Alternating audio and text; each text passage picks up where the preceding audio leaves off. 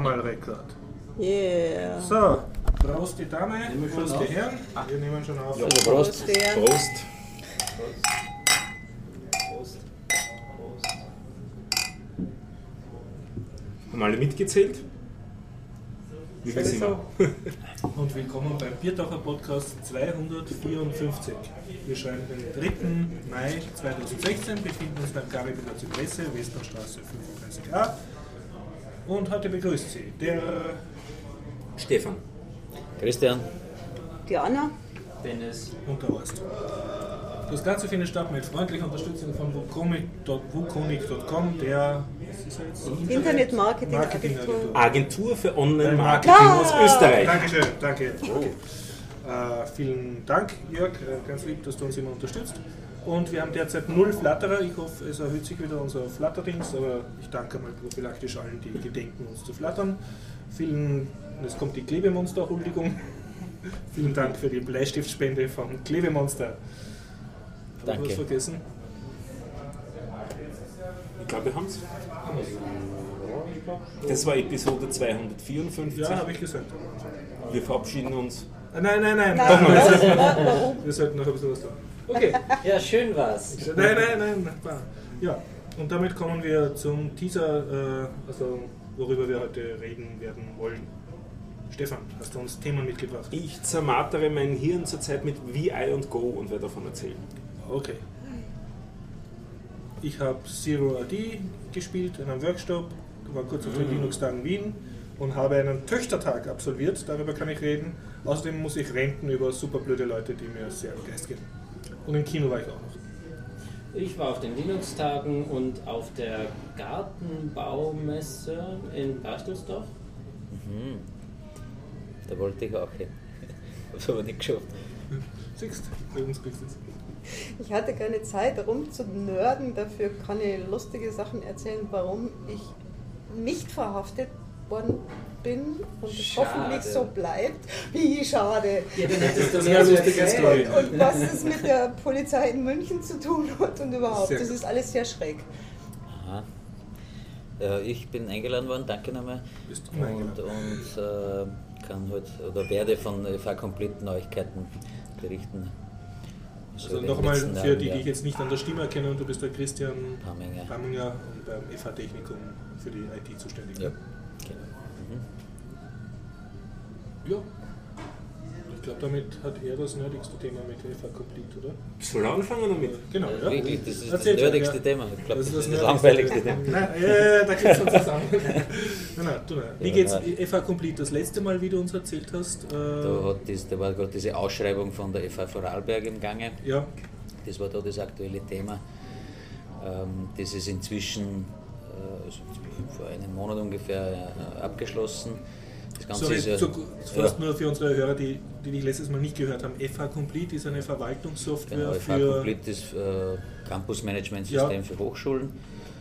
Derzeit sind es sieben Hochschulen, die das im Einsatz haben, also von denen wir heute wissen, ich glaube es werden auch nicht mehr sein, äh, fünf Fachhochschulen und zwei Universitäten. Und das ist eine freie Software. Das ist eine freie also Software. Ne? Da haben wir also, also damals entschieden, dass wir das Mhm. auf freier Softwarebasis entwickeln. Äh, Es gibt in dem Bereich nicht viele Anbieter. Äh, Hauptsächlich sind es CMS-Systeme oder CRM-Systeme, die also umgebaut werden, für dann das Campusmanagement verkauft werden. Und es geht da halt um, ziemlich große Summen, wenn es zur Ausschreibung kommt. Und bei dem Fall Vorarlberg, ähm, eigentlich wollten wir vorher das vermeiden, aber die, Dass dass, dass die Vorarlberg überhaupt eine Ausschreibung Wir sollten machen, euch gleich nehmen. Unausgeschrieben. ja, weil es ja viel günstiger Ja. wäre. Äh, und, und genauso zum Ziel führt. Mhm.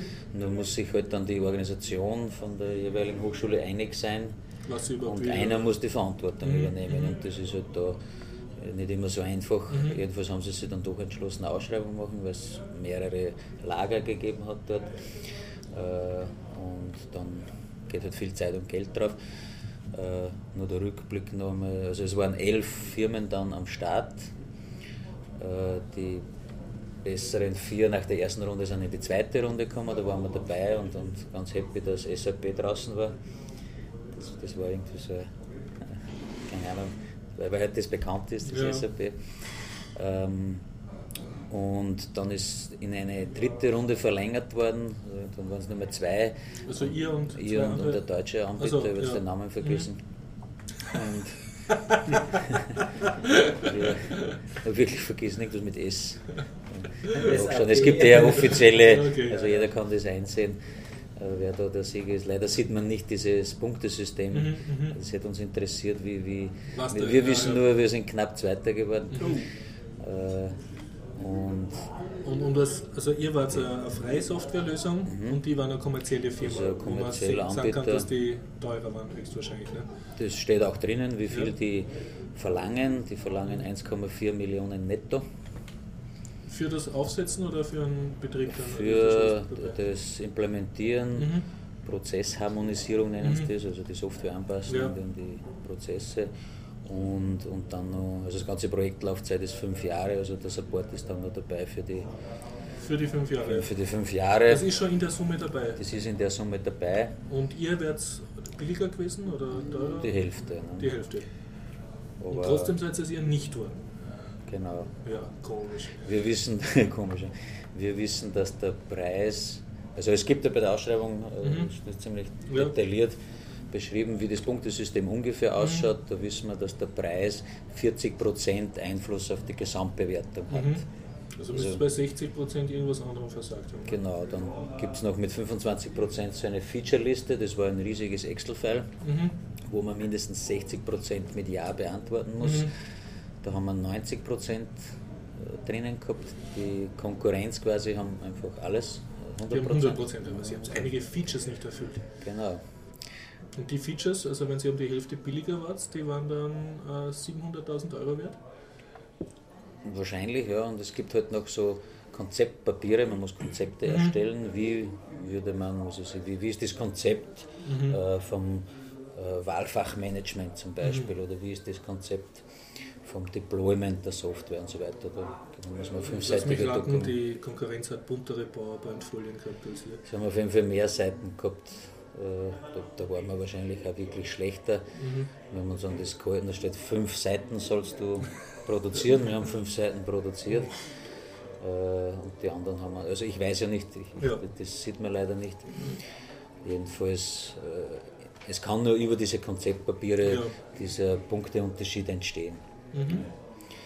Das, von den Ressourcen her bin ich froh, weil das, also wir hätten da Hättet ihr dann wen einstellen müssen oder äh, ja, Schwierigkeiten gehabt? das, das haben wir ja vorher nicht gesehen. Erst in der zweiten Runde sind die Details gekommen, Mhm. wo zum Beispiel drinsteht, dass der Projektleiter, äh, wenn die das dann so wollen, zwei Tage in der Woche dort sein muss. Mhm. Äh, den Projektleiter austauschen geht nicht.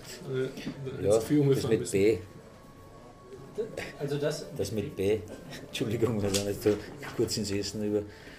Da, da gibt es irgendwas bei den bei diese, ähm,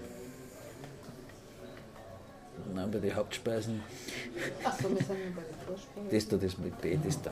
okay. Danke. ähm, die. Also die, die äh, Ausarbeitungspapiere waren bei euch nicht so toll, gesagt. Und, Die- und der Projektleiter zwei. Tage nach Wahl Genau, das, das haben wir ja, beim, Start, Ressourcen schon. Beim Start haben wir das nicht gewusst. Erst in der zweiten Runde sind dann Details äh, gekommen, da haben wir Ja. dann schon gewusst, uje. Und haben quasi da in, in dieser zweiten Runde äh, sehr offen mit denen geredet, dass, dass wir da irgendwie eine Vertretungsregelung Ja, brauchen, ja. weil wir, das, das schaffen wir nicht, dass da eine Person von uns Die über anderen hätten wen nach Vorarlberg geschickt. Die anderen sind aus Deutschland, also wie die das dann schaffen, weiß ich nicht. Äh, Also ich gehe davon aus, dass das so ähnlich ist wie in der Baubranche. Ja. Die äh, kreuzen alles an, erfüllen alles, Ja. äh, rechnen dann diese penale Zahlungen in die Summe rein und liefern dann halt das, was sie liefern können und für den Rest bezahlen sie Strafe, machen trotzdem einen Gewinn. Oder So- kommen so drauf, dass das. nachher dann Änderungen geben muss und die sind dann halt Genau. teuer. Und dann der Projektleiter wird dann einfach ausgetauscht und fertig. Dann zahlen sie halt irgendwelche Strafen, Ja. weil sie irgendwelche Regeln brechen. Und, und das ist vorher schon einkalkuliert, nehme ich an. Das ist jetzt eine Unterstellung und natürlich. Nein, nein, ich komme aus der wünsche- Baubranche. Also, ist, ist okay. äh, ich wünsche auch den Vorarlbergern da alles Gute. Aber es, ja, also wir waren wahrscheinlich auch zu ehrlich äh, im Vorfeld schon. Mhm. Da musste vielleicht der Mut verlassen, dass wir Also wir haben jetzt sehr offen äh, geredet, dass wir da bei den Ressourcen Probleme kriegen, wenn wir da so viel vor Ort sein müssen. Das hätten wir wahrscheinlich. Aber gut, das ist nicht äh, unser Ding, dass wir da auf. Wir wollen ja noch nicht Das großartig was heißt, das ist kein verkaufen. professionelles Verkaufsteam, ihr seid eine Kooperation von FHs, die die Software Genau, macht, ne? wir sind ja eigentlich nur Entwickler und, und kaum Management. Ja, ja. Äh, Aber nichtsdestotrotz äh, war das eine gute Erfahrung, wie diese Ausschreibungen Ja. funktionieren. Habt also Know-how gewonnen Ja, Prozess. wir wissen, dass wir wahrscheinlich bei keiner mehr mitmachen werden, weil das, äh, der, zu- der. Aufwand ist so groß und Ja. das bezahlt ja auch niemand.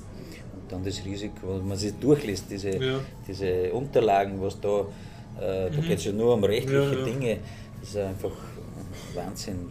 Das, außerdem gibt es genug andere, wir haben jetzt in, in Leipzig, äh, läuft gerade eine Analysephase, Aber ihr habt eh FHs, die euch wollen, ja, ohne, ja, ohne das hat mich wieder wer von dort, äh, von Hamburg kontaktiert, Dortmund Mhm. Design. Also es gibt eh genug, zu tun. äh, die das ohne Ausschreibung. Ja, ja. Und, äh, das, Also FH komplett lebt.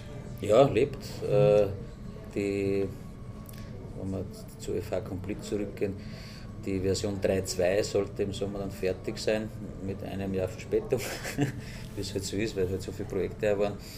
Und das große Ding in dieser 3.2er Version ist endlich die, die Änderung, und das ist da glaube ich wichtig für die interessierten Hörer. Äh, FH Complete ist entstanden in der Zeit, wo es noch kein Bachelor-Master-System gegeben hat. Also man ist davon ausgegangen, der Studierende macht einen Studiengang äh, und dann ist er fertig, so ein Diplomstudiengang. Jetzt ist das Konzept, also die Datenbankarchitektur einfach so gestaltet, äh, dass es einen User gibt, der mit dem Studiengang eng verknüpft ist. Wenn der jetzt einen zweiten Studiengang besucht, bekommt er einen zweiten Benutzer. Uiui, Account. dann Ja. wird er verdoppelt. Genau. Und dann war die Bachelor-Master-Umstellung und dann war klar, Mhm. der kriegt einen zweiten Account. Und dieses, dieses Problem haben wir so viele Jahre aufgeschoben und Mhm. Inzwischen, nicht, bei uns im Haus hat sich natürlich jeder daran gewöhnt und andere auch, aber alle, die neu dazukommen, die sagen, Mhm. was, wenn der noch einen Bachelor und Master kriegt, er einen neuen User-Account, neue E-Mail-Adresse, neu, das ist ja... äh, Also, und das ist aber, weil das so tief drinnen hängt Ja. in dieser ganzen Mhm. Datenbankstruktur, ein riesiger Aufwand. Ja, und das geht jetzt an mit der neuen Version, oder? Das ist jetzt mittendrin und soll Mhm. bis Sommer fertig sein. Mhm. Und hoffentlich geht das. Also das sind so, so grobe Umstellungen im Kern. Äh, ja, riesig.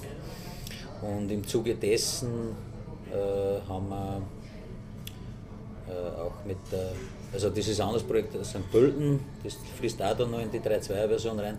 Da geht es um ein RESTful äh, Service in dem Ganzen. Vorher haben wir nur so vereinzelt ein paar Schnittstellen gehabt, RDF, SOAP, also so punktuell. Kennt sich jemand aus? Ja, ja, natürlich. Okay? Ja, Web, Was ist das? Webservices, Schnittstellen, dass man halt von, von außen auf die Daten kommt, ohne direkt in die Datenbank rein zu Mhm. müssen. Äh, und das war halt bisher so punktuell ein bisschen Mhm. was von da, ein bisschen was von da.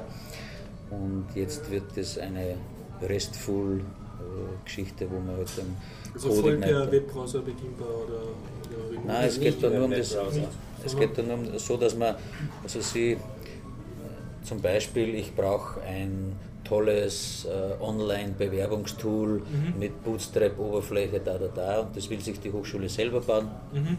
äh, äh, will aber dann natürlich auf die Daten und kommunizieren mit dem stellt eine API zur Verfügung. API, das Okay. ist die, das, das Schlagwort. Es ist zwar über HTTP, aber es ist kein Browser, sondern es ist eine Mhm. andere Applikation, die drauf ist. Also ihr könnt dann eure eigenen Web-Apps dazu schreiben oder Genau. der Nutzer kann sich Mhm. das selber tun. Okay. Das ist jetzt gerade durch das St. Pölten-Projekt, weil die, Mhm. Die wollen eben genauso ein, ein Online-Bewerbungstool Mhm. bauen, aber das soll über die Schnittstelle auf die Daten und nicht Mhm. direkt in die Daten. Mhm. Mhm. Das ist da ein, ein großes Ding auch. Und Was für eine Datenbank ist das Herz von eurem System oder ist das flexibel, kann man sich da wünschen? Eigentlich soll es flexibel sein, wir Ja. verwenden aber seit eh und je PostgreSQL und haben es auch noch nie irgendwie anders Mhm. probiert. Also wir wissen es in. Wahrheit nicht. Wir verwenden zwar Datenbankabstraktion, aber ich kenne so viele Projekte, die äh, Datenbankabstraktionen nehmen und trotzdem geht es nur mit MySQL. Ja. weil sie eben spezielle MySQL-Funktionen verwenden, die es Mhm. bei anderen nicht gibt. Da nutzt da die, die Zwischenschicht auch nichts. Dann. Mhm. Und wir haben wahrscheinlich auch irgendwo zum Beispiel, da sicher sogar, ich weiß, dass wir oft die, die Double Pipe verwenden für String Concatenation. So in SQL-Kommandos. in SQL-Kommandos und das versteht wahrscheinlich nur PostgreSQL. Mhm. Also ihr seid auch schon sehr mit ja. PostgreSQL. Ja, diese- in, äh, Oracle müsste damit auch. Oracle ist das Näherste, das wird vielleicht noch gehen, Mhm. aber bei MySQL, Ich weiß nicht jetzt gar nicht, ob es im SQL-Standard ist, aber zum Beispiel MySQL kann es, versteht es nicht, komischerweise. Aber MySQL hat sowieso ein Problem, weil wir Schematas verwenden, Ja. MySQL das gar nicht kann. Ja, MySQL ist, kann ja sowieso kein SQL. Da- Ja, eben, das ist ja wenn ich das sowieso, richtig kapiere, Postgres ist aber auch eine Open-Source-Datenbank. das Ja. ist die, die, Das das die- ist die die freie oder? Datenbank, die es Also, gibt. MySQL ist ja so Wenn du dich fragst, was für eine Datenbank du einsetzen möchtest, gibt es im Prinzip nur zwei Stück. Äh, SQLite oder Postgres. SQLite kann zwar auch kein SQL so wirklich, aber sie Aber ist ist ziemlich schnell und äh, ähm, das ist zum Testen ganz gut Ja. geeignet. Aber für produktive Sachen Das lerne ich Postgres. auf jedem Linux-Tag, da erklären mir die Postgres-Leute immer, Postgres ist das einzig wahre. Ja, ja, also was, alles andere stinkt wirklich ab. Ja, und wenn, wenn die Konkurrenz sagt, zum Beispiel, ah, bei Postgres gibt es kein Insert into, Ja, dann sagt Postgres, das ist auch eine Scheißfunktion, das, das, das sollte man gar nicht Ja. implementieren, weil das Okay. ja unnötig ist. Die Anna möchte anmerken, dass sie zumindest auf der theoretischen Ebene versteht, worum es geht. Ihr müsst nerdiger werden. Also Okay. du verstehst zu viel, oder? Kommen wir zurück zu den Schemas. Schema Oh, das. oh, oh, das Ja. war eigentlich Schema- ironisch gemeint, aber gut. Ah, Also damals, wie wir uns entschieden haben für PostgreSQL, war die Entscheidung ja sehr, sehr leicht. Äh, Zu der Zeit hat MySQL, da hat es noch nicht mal Subselects gegeben, keine Views. Äh, Also das war ja null, das war ja keine Datenbank das war eine Sammlung von Excel-Files. Aber in- inzwischen ist MySQL sicher besser, nur ist da der Zug schon längst abgefahren. Es, es gibt für große, stabile Anwendungen äh, im freien Bereich eh PostgreSQL und für kleinere, schnellere oder so, so Quick and Dirty Geschichten gibt es SQLite, was du schon gesagt hast. Also MySQL ist, ist unnötig, es ist halt einfach das Bekannteste. Kannst du was sagen über, wie, wie funktioniert das? Wenn, wenn ihr habt ja, seid ihr ein, eine Firma oder ein Verein oder hat jeder von euch, seid ihr eigentlich nur lauter Angestellte auf FAs, die in ihrer Dienstzeit zusammen an diesem Projekt arbeiten? Ja, also oder habt ihr jetzt sind, so so eine juristische Struktur schon, die das FH Complete managt? Nein, die juristische Struktur, also diese Vereinsgründung fehlt noch. Ja, Das, das diskutieren wir immer, aber Ja. es findet sich keiner, der die Arbeit machen will. okay. Ähm, Trotzdem geht aber witzigerweise das Projekt weiter. Genau. Ja, Also FH Complete ist freie Software, es gibt das FH also Complete. ihr seid ein, ein juristisches, ungeborenes Ding. Ne? ja, so kann man es auch nennen. Hallo Sven. Und Hey, hey, habt ihr schon? Ja, wir nehmen schon auf. die, ja, es war Also 2004, Vereinsgründung ist geplant sozusagen. seit drei Jahren. Ja, ja. Sonst, also die, das Technikum Wien, die Mhm. Fachhochschule, ist ja ein Verein, äh, wo also damals natürlich mit, mit diesen Mitarbeitern gegründet wurde, die Software entwickelt. Inzwischen gibt es, also das Technikum Wien hat auch eine GmbH, wo diese anderen Weiterbildungsprogramme, Lifelong Learning und so läuft Mhm. da drüber. Äh, und Also dort eine angedockte Firma sozusagen. Genau, als hundertprozentige und, und da Tochter vom Verein. drin? Da ist drinnen die Projektsolution, die diese externen Projekte macht. Ah, okay. Also wenn jetzt Ja. die FH Leipzig Mhm. zum Beispiel kommt, dann wird das mit den Mitarbeitern der GmbH gemacht. Mhm. Also es Mhm. wird quasi rund um FH Complete werden Services verkauft, Ja, ja. Schulungen, Mhm. Installation, Anpassungen, da, da, da. Das heißt, das FH Complete verdient eigentlich schon Geld für die FH Technikum, kann man das so sagen? Ja, zumindest, also das Gewinne obwirft ist fraglich, Ja. aber zumindest werden äh, damit zwei Entwickler finanziert. Mhm. Durch, Kannst durch du- diese Projekte. Kannst du sonst irgendwas erzählen von, wie, wie funktioniert das, so ein, ein verteiltes Open Source Projekt zu managen? Habt ihr da einen GitHub-Account wie Genau, ein kleiner Bub oder habt ihr da was ganz Tolles? Oder? Nein, wir haben, wir sind da blütige Anfänger eigentlich. Ne? Also äh, es gibt GitHub Repositories, da gibt es das FH Complete Core und dann einige Add-ons und das sollen auch immer mehr, mehr werden, weil der Core Mhm. viel zu dick ist, also Mhm. wir wollen den Core noch entschlanken.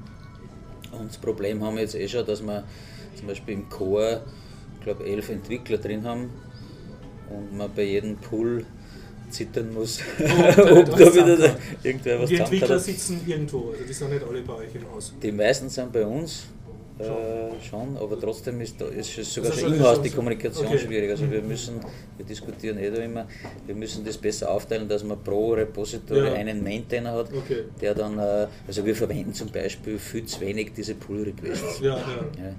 Also jeder pusht und pusht. Und, äh, das ist Es gibt so viele, die da die volle Berechtigung haben. denken Also es entsteht erst jetzt so ein bisschen eine Community, wo Okay. halt zum Beispiel die Burgenländer haben einen Entwickler, die St. Pöltner haben einen. Äh, also diese ganzen äh, koordinierenden Ja. Kollaborationsmechanismen müssen wir erst äh, kennenlernen Okay. und in den Griff kriegen. Das ist äh, also Was gar nicht anderes? leicht. Das ist eine Ich habe Community letztes, Mal schon gefragt, ihr tut ja selber Informatiker ausbilden in der FH Technikum. Ja. Sind da schon irgendwelche Synergien erkennbar, dass irgendwelche Studenten als Masterarbeit zum Beispiel direkt am FH Complete mitarbeiten?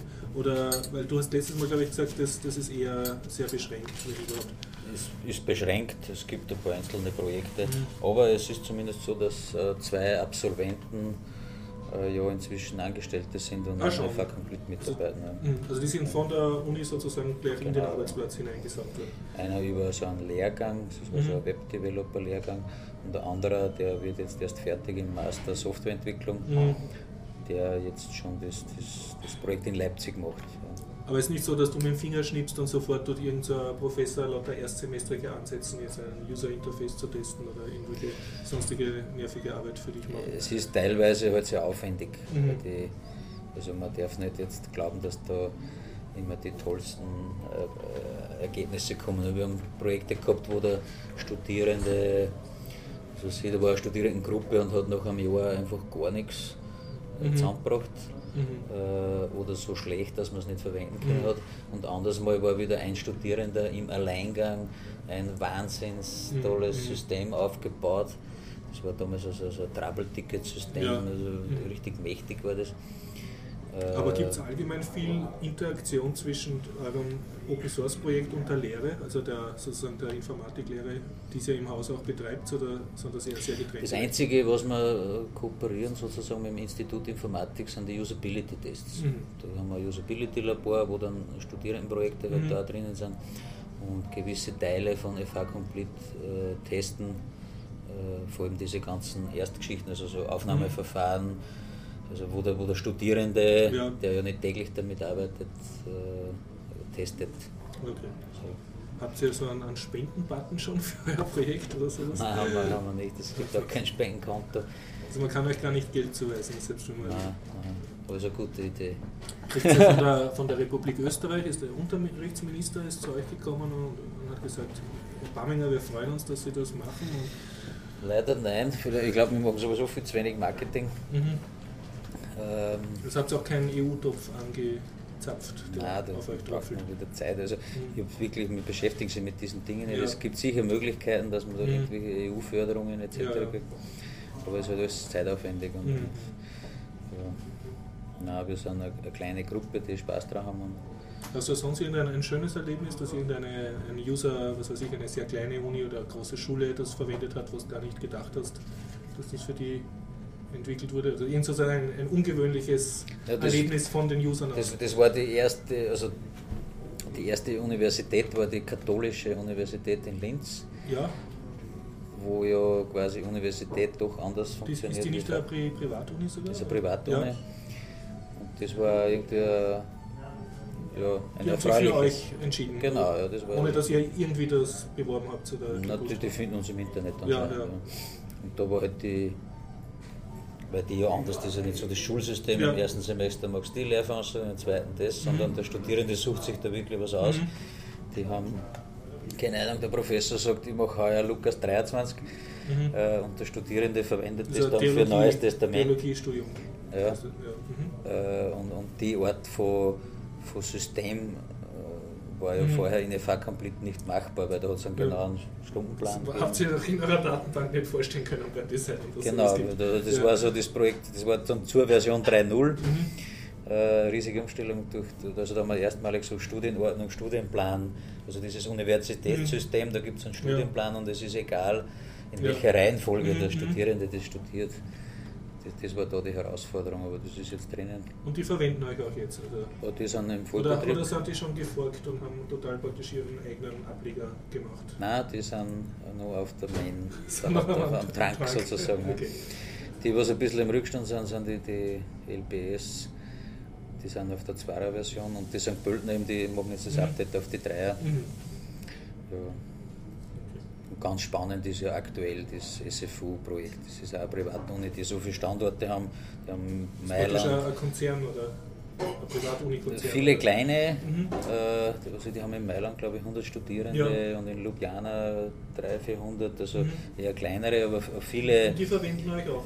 Die, da sind wir jetzt nach und nach, es ist gerade erst, erst vor einem Monat in Mailand in Betrieb gegangen. Mhm. Äh, und Achso, die einzelnen Standorte dort. Ja. Es ist nicht so, dass die Konzernzentrale dort gesagt hat, jede Privatuni nimmt euch, sondern die einzelnen Standorte entscheiden das dort. na, das ist schon alles zentral gesteuert, also Ja, das so. geht von Wien aus. Mhm. Und, und die, die, diese Standorte sind mehr oder weniger eigenständig. Mhm, Äh, da ist einfach uns die Zeit davon gelaufen. Das Ziel wäre gewesen, dass man mit einer Instanz alle Standorte abdeckt, dass das so mandantenfähig Mhm. Ja. wird. Nur haben wir dann gesehen, das, das geht ins Unermessliche Mhm, mhm. und jetzt haben wir einfach für die verschiedenen Standorte einzelne Instanzen. Mhm, mhm. Also da haben wir Probleme mit, die haben unterschiedliche Zeitraster im Stundenplan oder die wollen die Mitarbeiter von der anderen Standort nicht sehen. Äh, Okay. Also da, da sind viele so Mandantengeschichten drinnen, das, das wir in der Zeit nicht Mhm. abdecken haben können. Und jetzt haben es halt. Andererseits ist es vielleicht auch einfacher, wenn du jetzt ein Update machst, kannst du das zuerst einmal in Mailand Ja, probieren, ja. das Update, und wenn es dort gut 100 geht, Leute geht ja, da du nicht 5000. Und ihr seid bis jetzt noch rein auf Europa oder weißt du schon das ist gut, eigentlich, eigentlich waren wir bis vor ein, zwei Jahren noch in Österreich. Also das, das Leipzig ist das erste in Deutschland. Okay, ihr werdet jetzt langsam international. Und, und durch das SFU-Projekt, das Ja. ist eigentlich ein Wiener Projekt, äh, haben wir halt durch die Standorte jetzt in, in Mailand oder Paris. Äh, da sie jetzt am Mhm. Übersetzen, also aktuell wird halt auf Italienisch übersetzt.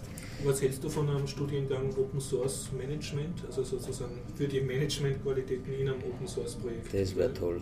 Gibt es das überhaupt? Vielleicht gibt es das eh schon an der FH oder, oder weißt du was Bei uns, an unserer nicht, aber es gibt irgendwo einen Masterstudiengang, der äh, so Open Source Wirtschaftsinformatik drin hat. Wirtschaftsinformatik. Ja, ja, ja. Also wie man halt mit, mit freier Software Ja, aber ich denke, das auch ist wirtschaftlich ja, ist ja arbeiten andere, kann. Ja. also ihr braucht jetzt eigentlich jemanden, der sich um das kümmert. Ne? Genau, wir brauchen einen Manager, Der muss die. Communities Genau. kommunizieren und, und Äh, Deals du, machen. du wärst ja da der Richtige. Ja, ich habe leider kein Studium abgeschlossen. nein, nein, nein, das geht bei uns gar nicht. Du bei uns kein Studium hast. Ja. Na, tun wir uns mal zusammen. Machen wir da mal so eine Beschreibung, was so ein Studiengang kann. Das Ja, ja, schon einen Studiengang erfinden. Aber es gibt, glaube ich, wirklich, es gibt sicher einen, der sich mit... Aber, aber du siehst einen Markt dafür bei eurem eigenen Projekt jetzt oder zumindest einen Bedarf, dass so jemand. Ich sehe bei uns im, in der Abteilung auf jeden Fall den Bedarf. Mhm. Wir haben ja gerade die Ausschreibung draußen. Wir suchen einen IT-Leiter mit, mit Projektmanagement-Erfahrung äh, im freien Softwarebereich. Sucht's genau das. Also den Absolventen von diesem Studiengang, den brauchen wir jetzt gerade. Ja, müssen wir einen Studiengang. Äh, ja. Das ist eh das Wenn, kann man gleich fragen. 15 Jahre Erfahrung, nicht älter als 20. Genau, ja. Genau. genau ja. Und billig. Und billig. Okay. Äh, Willig oder billig? Beides, ne? Beide natürlich voll motiviert und sonst nichts zu tun. Ungebunden, flexibel. Ja. Die, Kein Kinderwunsch. das ist ja im Haus, zum Beispiel bei den Linux-Wochen waren ja jetzt, Ja. äh, merkt man ja auch, dass die, schade eigentlich, dass die, das Institut Informatik eher wenig äh, bei uns im Haus Ja. auf freie Software ausspringt. Hingegen äh, die Elektronik, Embedded Systems ja. und so, die sind ja massiv da drin. Mhm, mhm. Also die haben ja fast nichts anderes zu tun, wie mit, mit Linux und so Mhm. herumprogrammieren. Ich nehme an, das ist auch eine persönliche Geschichte, halt, wie halt der, der Bereichsleiter oder so tickt oder wie der involviert Das wird es auch sein. Zum Beispiel der Studiengangsleiter Bachelor Elektronik äh, verwendet das selber nur freie Software Mhm. auf seinem Laptop. Das heißt, das färbt dann auch ab auf die Und, Studenten. und, und das ist ja dort viel einfacher mit Ja. dem ganzen Software-Rollout, weil Mhm. wir da nie Lizenzprobleme haben. Mhm, Äh, Die anderen, die, die die Informatiker oder auch beim Maschinenbau oder diese, diese Mechatronik, Robotics, die haben ja da eine ganzen proprietären Software-Dinge für, für nette Elemente und was da alles brauchen, diese Simulationssoftware die meistens die Schwierigkeit halt haben, da geht es gar nicht um die Lizenzkosten, sondern es geht immer um diese blöde Lizenzverwaltung auf Lizenzservern und das muss dann genau die du Maschine brauchst sein. eine Software nur, dass die Lizenz verwalten Ja, das ist so wieder mühselig. proprietär. Weil du kannst, du hast dann eine Maschine, Mhm. da rennt ein Lizenzserver von einer Software. Mhm. Jetzt kannst du da keinen zweiten Lizenzserver installieren, weil der überwacht das RAM und lässt nichts Mhm. anderes zu. Also die sind so komisch abgeschützt gegen irgendwelche Crack-Software-Dinge. Also das, dieses technische äh, Handeln dieser Mhm. blöden Lizenzen, das macht uns so wahnsinnig. Man wundert sich bei uns in China, wo sie sich nicht so um Lizenzen kümmern, viel mehr Fabriken haben für sowas. gell? Das, was wir teilweise machen, obwohl wir die gekaufte Lizenz im Haus haben, dass wir eine gekrägte Version installieren, weil es einfach wenig Aufwand ist. Ja. Aber das habe ich jetzt nicht gesagt natürlich. Und wir machen das nicht mehr. Das haben wir einmal vor, wann verjährt denn das? Vor 30 Jahren haben wir das einmal gemacht. Okay. Na gut, Ja. gehen wir auf ein paar andere Themen Ja, und dann kommen wir bitte, wieder bitte. zu dir zurück zum Linux-Tag. dann Bitte. und So, ja? Sven, können wir dich offiziell begrüßen mit dem Prostgeräusch? Prost, Sven! Also mit dem also, ich bin auch schon leer. Jetzt, Sven, äh, du kommst frisch vom Linux-Tag Graz. Ja, so ist es. Achso, was du wolltest Linux-Tag Graz bist du der Einzige, der was erzählen kann. gell? Ach so. Oder war irgendwer Linux-Tag Graz? Ja, auf jeden Fall. Bitte Sven, sprich zu uns über den Linux-Tag Graz und über deine super coolen Vorträge. Ja, es sind ja mittlerweile, äh, die Webseite war immer linuxtage.at und das sind sie dann auch. Freitag ist immer Workshop-Tag, Samstag ist Vorträge, Sonntag ist noch ein bisschen Brunch. ne? Hm? Partytag ist der, der Brunch in dem Genau. Und äh, ja, war nett, wieder gut gelaufen, alles super organisiert. Und äh, Waren Besucher und Stimmung oder? ja, ich habe natürlich, ich bin nicht dabei, Besucher zu zählen. Stimmung Nein, aber war waren gut. Leute Ja. oder sprachst du vor leeren Hallen? Na, leer war es nicht, aber ähm, ja, also diesmal hatte ich einen, einen Workshop und das war schon voll. Mhm. Äh, das heißt da dann aber auch so etwa 20 Leute Ja. und dann, ja, dann ist es halt zu. Und äh, bei den Vorträgen habe ich nicht gezählt, weil ich ja busy war. Zum zweiten Vortrag kam ich zu spät, ich war kurz weg und dann bin ich auf der BIM und die BIM ist ähm, die letzte. Station, die Straßenbahn, Ja, die letzte Station, die ich noch brauchte, das ist dann abgebogen. ist falsch abgebogen. Nein, ist Die nicht falsch abgebogen, aber ich habe einfach nicht äh, gesehen, Okay. dass ich nicht auf dieser Linie bin und Mhm. ähm, ja, das hat mich dann gut überrascht und das hat mich dann äh, ein paar Minuten des Laufens gekostet und dann bin ich halt zu spät gekommen. Aber ja, wie immer zu wenig Zeit, um alle Leute zu sehen und alles zu machen. Dennoch bin ich ein paar Tage mehr geblieben und ich bin gerade eben vom Bus abgesprungen am Westbahnhof und hier rüber gekommen. War noch zwei Tage mehr da, um mit Leuten zu sprechen, Leute wiederzusehen, im Realraum zu sein beim Hackerspace und so weiter. Ja, war super. Ich gehe nächstes Jahr wieder hin. Ich hoffe, jeder. Ist ähm, Graz eine Reise wert? Echt, Graz ist definitiv eine Reise wert. Das ist ja eigentlich der Spruch aus Berlin. War? Berlin ist eine Graz hat Reise den wert. schönsten Linux-Tag Österreichs, äh, sage ich jetzt einmal. Ja, das so ist niemand? Ich, ja, ich nehme das jetzt einfach so hin. Ja. Okay. Aber wir, wir haben beide mal in Graz gelebt, also es Ah, verstehe. ja was Persönliches. Ja, das wusste ich doch Muss nicht. ja gleich vom Technikum der Protest kommen, oder? ja, ich wollte schon was sagen, aber Gib uns, gib uns. da war ja heuer der Konflikt, weil die in Wien das um eine Woche vorverlegt haben als, als normal äh, und sind dann mit die Grazer kollidiert. Ja, sonst kann man sich schön einen Linux-Tag-Tourismus in Österreich leisten und diesmal hat man sich entscheiden Ja, müssen. das war Genau. unglücklich äh, oder schlecht ausgemacht anscheinend. Nein, nicht schlecht ausgemacht. Das hat letztendlich wegen der Feiertage hat es so gelegen und es ist bei beiden halt so gerutscht, dass es dann parallel war. Also man kann eigentlich niemand böse sein, sondern das sind halt die Rahmenbedingungen, die dort hineinspielen. immer, also sonst immer gehabt, das erste Wochenende im Mai. Genau, ja.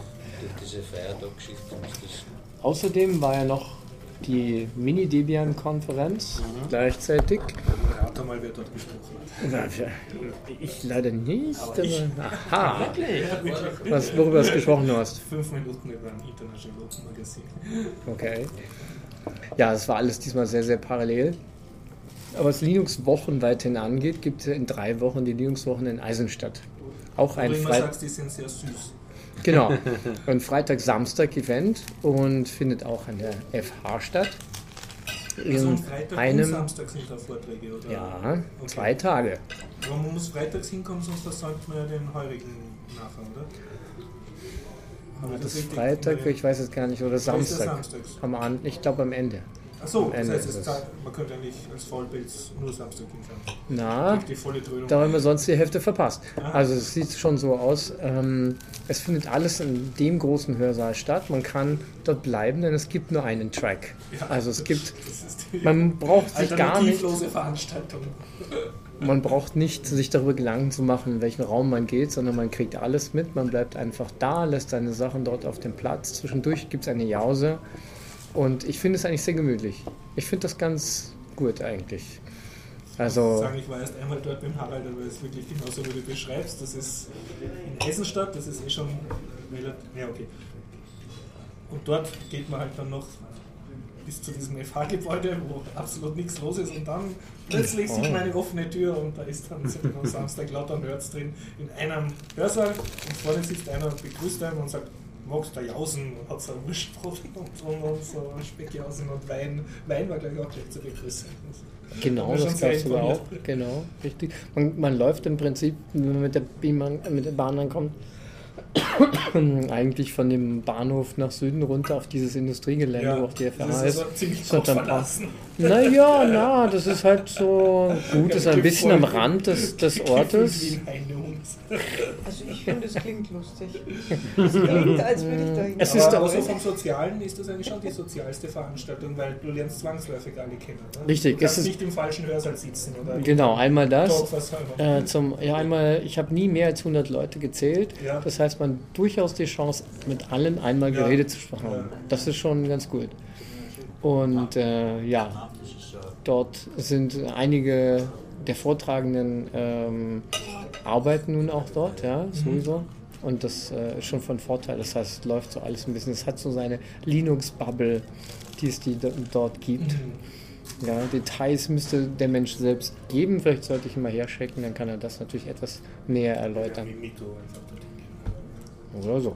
Genau. Also du empfiehlst nach wie vor Ja, definitiv. Dienstag Burgenland besuchen. Genau.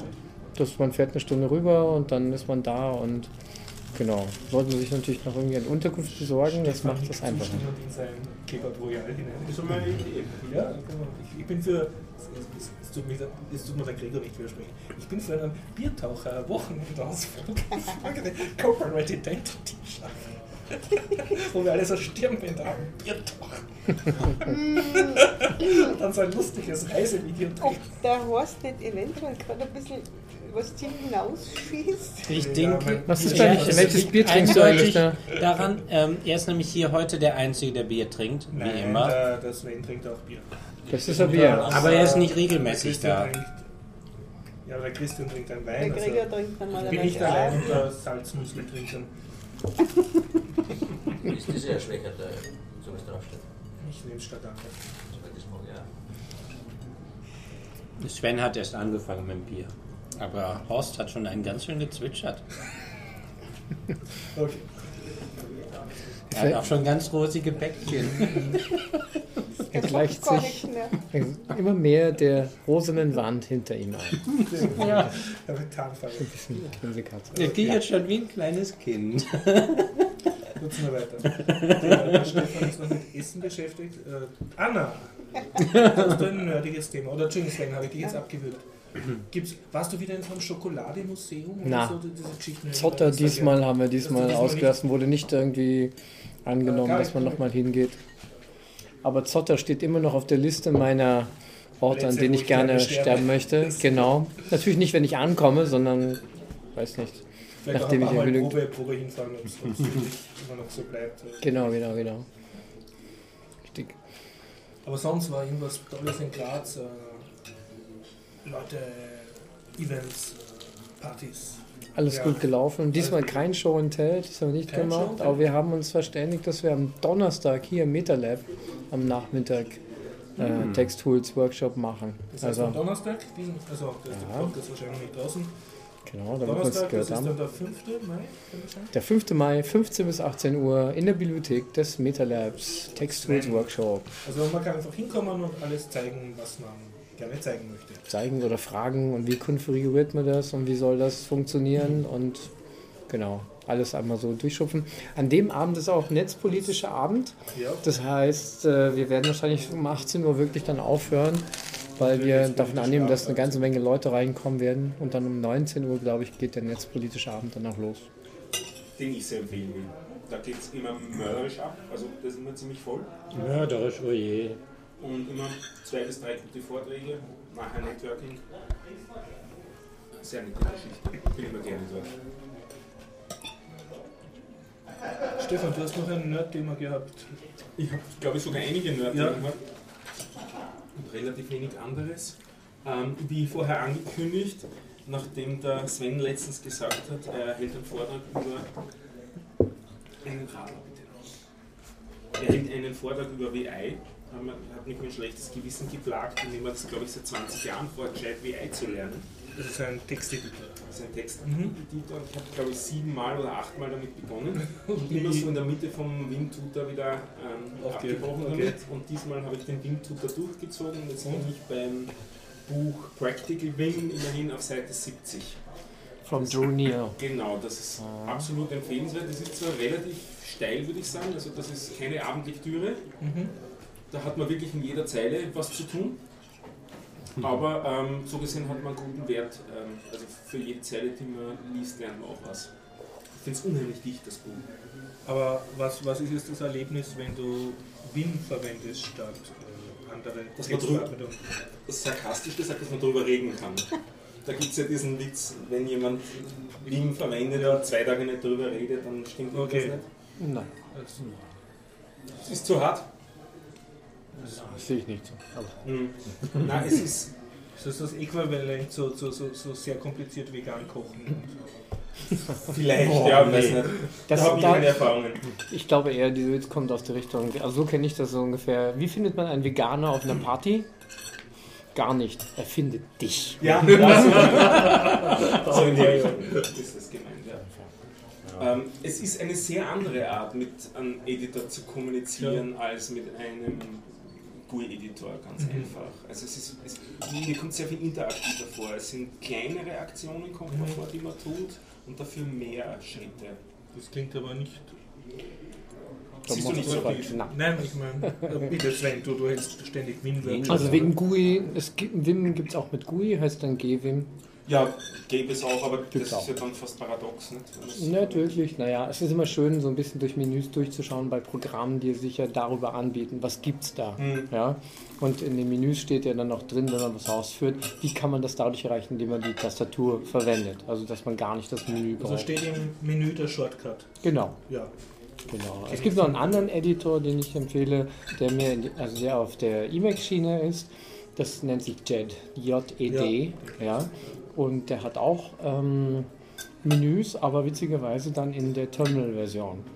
Ja, also da steht auch ganz dick drauf F10 drücken Ja. und dann drückst du es und dann kriegst du die Menüs und so weiter und da stehen auch die Shortcuts dabei. seltsame Ubuntu-Version, wo F10 halt leider belegt ist für irgendwas komplett anderes. Ja, das, das Terminal wird angesprochen, kann man abstellen. Ja, so ist es halt. Aber das ist ja nicht das Aber Problem. was ist jetzt der Sinn von, von Win? Stimmst du zu, dass man dafür Naja. Arbeitsschritte sozusagen mehrmals mit dem Ko- Man kann eine Menge mit wenigen? Tastendrücken erreichen, man muss es halt kennen. Mhm. Und es gibt eben unheimlich viel Zeug und äh, es gibt eben nicht per Default irgendwelche Menüs, woran man das erkennen könnte.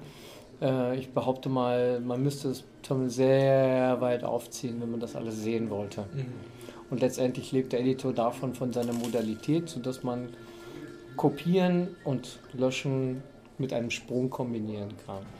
Also man bewegt den Cursor von einer Stelle von der aktuellen auf eine andere und sagt vorher, ob man diesen Text, der übersprungen wird, kopieren oder löschen will. Also aus diesen Kombinationen Mhm. ja, lebt diese ganze Sache. Deswegen kann man sagen, ich möchte löschen und ich springe jetzt drei Absätze.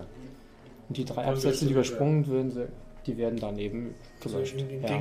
Und wenn man also das alles auffächern wollte als Menüs, dann müsste man alle, alle Ziffernkombinationen, die man zu einer Zahl macht, und noch die Sprünge und das Löschen sozusagen da kombinieren und hinschreiben und das wäre unsinnig. Ich glaube, ich habe jetzt auch anhand deiner Beschreibung erkannt, warum die Menschheit nicht Vim verwendet, im Großen gesehen, sondern Dinge wie Word. Weil dort markierst du drei Absätze und dann überlegst du, dass du auf die Entfernen-Taste drückst. Das heißt du Vim Visual, das heißt im Vim Visual, also Das gibt es als eigenen Modus. Modus. Das heißt, du selektierst das erst, das wird dann invers Ja. dargestellt und und, dann, mit der Selektion und dann sagst du kopieren oder löschen. Aber was du beschreibst, wäre ja, dass ich erst weiß, was ich tun will, Mhm. löschen, und dann Knöpfe drücke, die das auch tun. Und schön, erst wissen, was man tut. Hey, hallo, für welche Minderheit? Ja, man man hat beide Möglichkeiten und je nachdem, Okay, was ja, dir ja. besser gefällt, wählst du die eine oder die andere. Du Aber verstehst meine Kritikpunkte. Nein, ich muss jetzt gerade total lachen, weil nämlich das mein, meine einzige Begegnung jemals mit einem Texteditor war. Und in meiner grenzenlosen Naivität bin ich davon ausgegangen, dass alle Texteditoren so sind. Also Und ich kenne das mit diesem Löschen und, und Ach so. plötzlich ist Alles weg. alles weg. Ja? Und ich dafür gibt's so, dann- Das ist aber nett, dass du jetzt für mich mitdenkst, aber. Ähm, Aber ich, dafür äh, hat ein ich guter Texteditor den Befehl undo und redo. Man geht so weit zurück, bis man an der Stelle ist, wo man war und kann auch wieder vorwärts gehen. Das passt. Ich, wie gesagt, ich, ich habe so wenig Erfahrung mit irgendwelchen Editoren, dass ich einfach dachte, das wäre Standard. Das ist es ja, es gibt mehrere und es gab schon 1992 einen Texteditor Compendium von Okay. einem gewissen Russ Nelson. Da waren zumindest schon mal 150 gelistet. Und mittlerweile gibt es mehr. Ja, Such dir, such dir ja das, wie gesagt, aus. ich hatte nur diese eine einzige Erfahrung. Er ist Ähm, unheimlich konfigurierbar. Vim. Das Vim, ja. Es ist auch eigentlich, glaube ich, empfehlenswert, relativ viel zu konfigurieren. Also ich bin momentan nicht so ganz glücklich. mit- Also bisher fast jede Standardeinstellung, über die ich gestolpert bin, habe ich dann im Laufe der Zeit doch irgendwie geändert, weil man dachte, na, ganz so nicht. Also zum Beispiel so Sachen wie hm, Tab Completion ähm, verhält sich anders als auf der Shell zum Beispiel. Mhm. Man kann es so konfigurieren, dass es sich exakt so verhält wie auf der Shell. Ähm, also ich bin das gewohnt mit dem äh, unter der Bash, dass du Tab Tab drückst und alle Varianten siehst, wenn es nicht eindeutig war. Und dass du dann ähm, und beim, beim Vim ist das, äh, die Standardkonfiguration zum Beispiel so, dass du die erste Lösung, die erste mögliche Lösung siehst und mit einem weiteren Tab die zweite Lösung und so weiter. Also du wirst nicht ad hoc darauf aufmerksam gemacht, dass es mehrere gibt, sondern ähm, du kannst sie dir erarbeiten, indem du durchcyclest. Das war gewöhnungsbedürftig für mich wieder. Und ähm, kannst es umkonfigurieren auf das andere Verhalten, aber es ist eben nicht Standard. Und, und ja, Ja, der VI existierte vor der Bash. Also die Bash verhält sich leider nicht so wie ja, kann man es auch sehen natürlich. Möchte ich auch sagen, weil meine Shell verhält sich wie der. Ja, ja, Das heißt, du willst gar nicht die Möglichkeiten vorher sehen, die sich dir bieten. Ja, ich möchte direkt Prost. Die erste Variante. Die erste Variante und gleichzeitig sehen, was es sonst noch so gibt. Ja, wenn du stattdessen nicht Tab verwendest, sondern ein bisschen was anderes, dann kannst du auch alle auf einmal sehen. Let, letzte Frage zu diesem Thema, die mich interessiert. Wer, wer programmiert mit VI? Also wer verwendet ihn als Hauptprogrammiereditor? Als, als Haupteditor nicht. Ich springe mir hin und her Ja, zwischen VI und zwischen VI, GNOME Editor und Komodo. Komodo, ja, genau. Das lieb. Also jetzt seit drei Tagen verwende ich das Haupteditor. Okay. Es, ist nicht, es ist nicht so, dass es wirklich schwer wäre, ähm, weil die Sachen, die man von einem normalen Editor gewohnt ist, hat man eh relativ schnell. Aber man, damit hat man es halt noch lange nicht ausgeschöpft, was er alles kann. Damit hat man sozusagen mal den Anfang.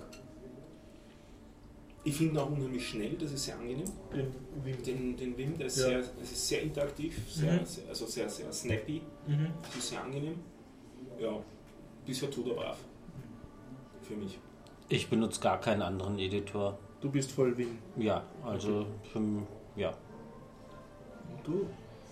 Vim. Verwende ihn seitdem es ihn gibt, seit Okay. 92. Also, ja.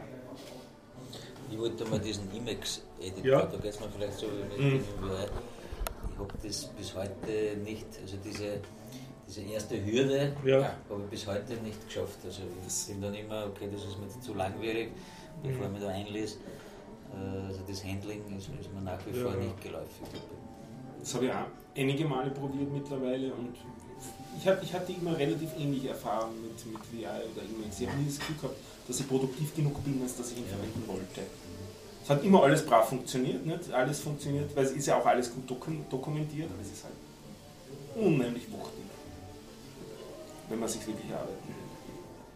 Was für Anwendungsfälle kannst, kannst du spontan irgendwelche Anwendungsfälle sagen, wo du sagst, da lohnt sich, dass es so umfangreich ist? Wenn man Text wirklich bearbeiten will. Wenn es nicht nur darum geht, was zu schreiben, sondern wenn man Text manipulieren will. Ja, das ist doch die Idee des Texteditors. Editors. Deswegen heißt das, glaube ich, so. Ich würde vor allem die, die Emacs verwenden in Kombination mit Debugging und so. In Kombination mit Debugging Ja, und also wirklich als Programmier. als, als ja, ja. Programmiereditor. Also vor allem, man, vielleicht geht das mit dem VI, keine Ahnung. Nehmt ihr VI und Debugger gemeinsam? Ich benutze Vim wirklich nur zum Editieren. Das ist ja der Kritikpunkt bei Emacs. Das ist ein Betriebssystem, aber mit einem schlechten Editor.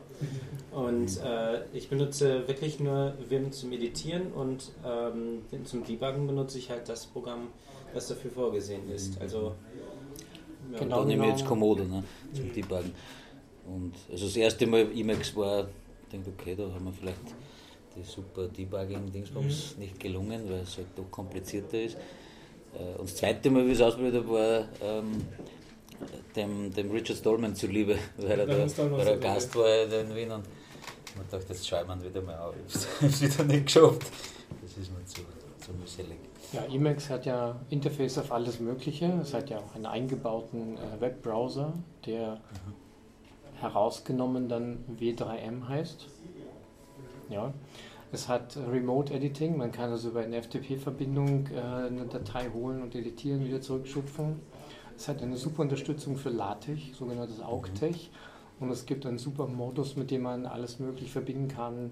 Äh, Personen, äh, Events, Datum, Also praktisch Weil so ein das heißt- integriertes Outlook. also ein Personal Information Manager, genannt Org Mode. Wie heißt der? Org Mode, Und Organisationsmode. den verwendest du? Noch nicht, aber ich habe mir das schon mehrfach angeschaut, so ein bisschen. Es gab auch diesmal wieder einen äh, Workshop dazu in In Graz. Graz jetzt, ja. Ja, vor meinem. Allerdings war noch ein anderer parallel und deswegen hat es wieder nicht so ganz gepasst. Aber definitiv, äh, ich habe also einige Vorführungen schon gesehen. Ist eine super Sache. Derjenige, der das dort macht, hat über, die, über das Thema der Personal Information Managers promoviert und hat gesagt, okay, er hat sich 50 von diesen Dingen angeschaut in verschiedenen, also Hardware-Versionen und Software und hat letztendlich alle weggeworfen für diesen Org-Mode, weil der alles abbildet, weil der alles hat. PIN. Ja, PIN. Personal Ja. Information Manager. Ein Film, genau. Ich habe Und- dem, dem Richard Stallman einen über die Ja. Schulter geschaut und der verwendet halt nur das. Der hat ja auch Ja. Emacs Der geschrieben. ist Ja, er hat- der Entwickler ja. davon. Ja.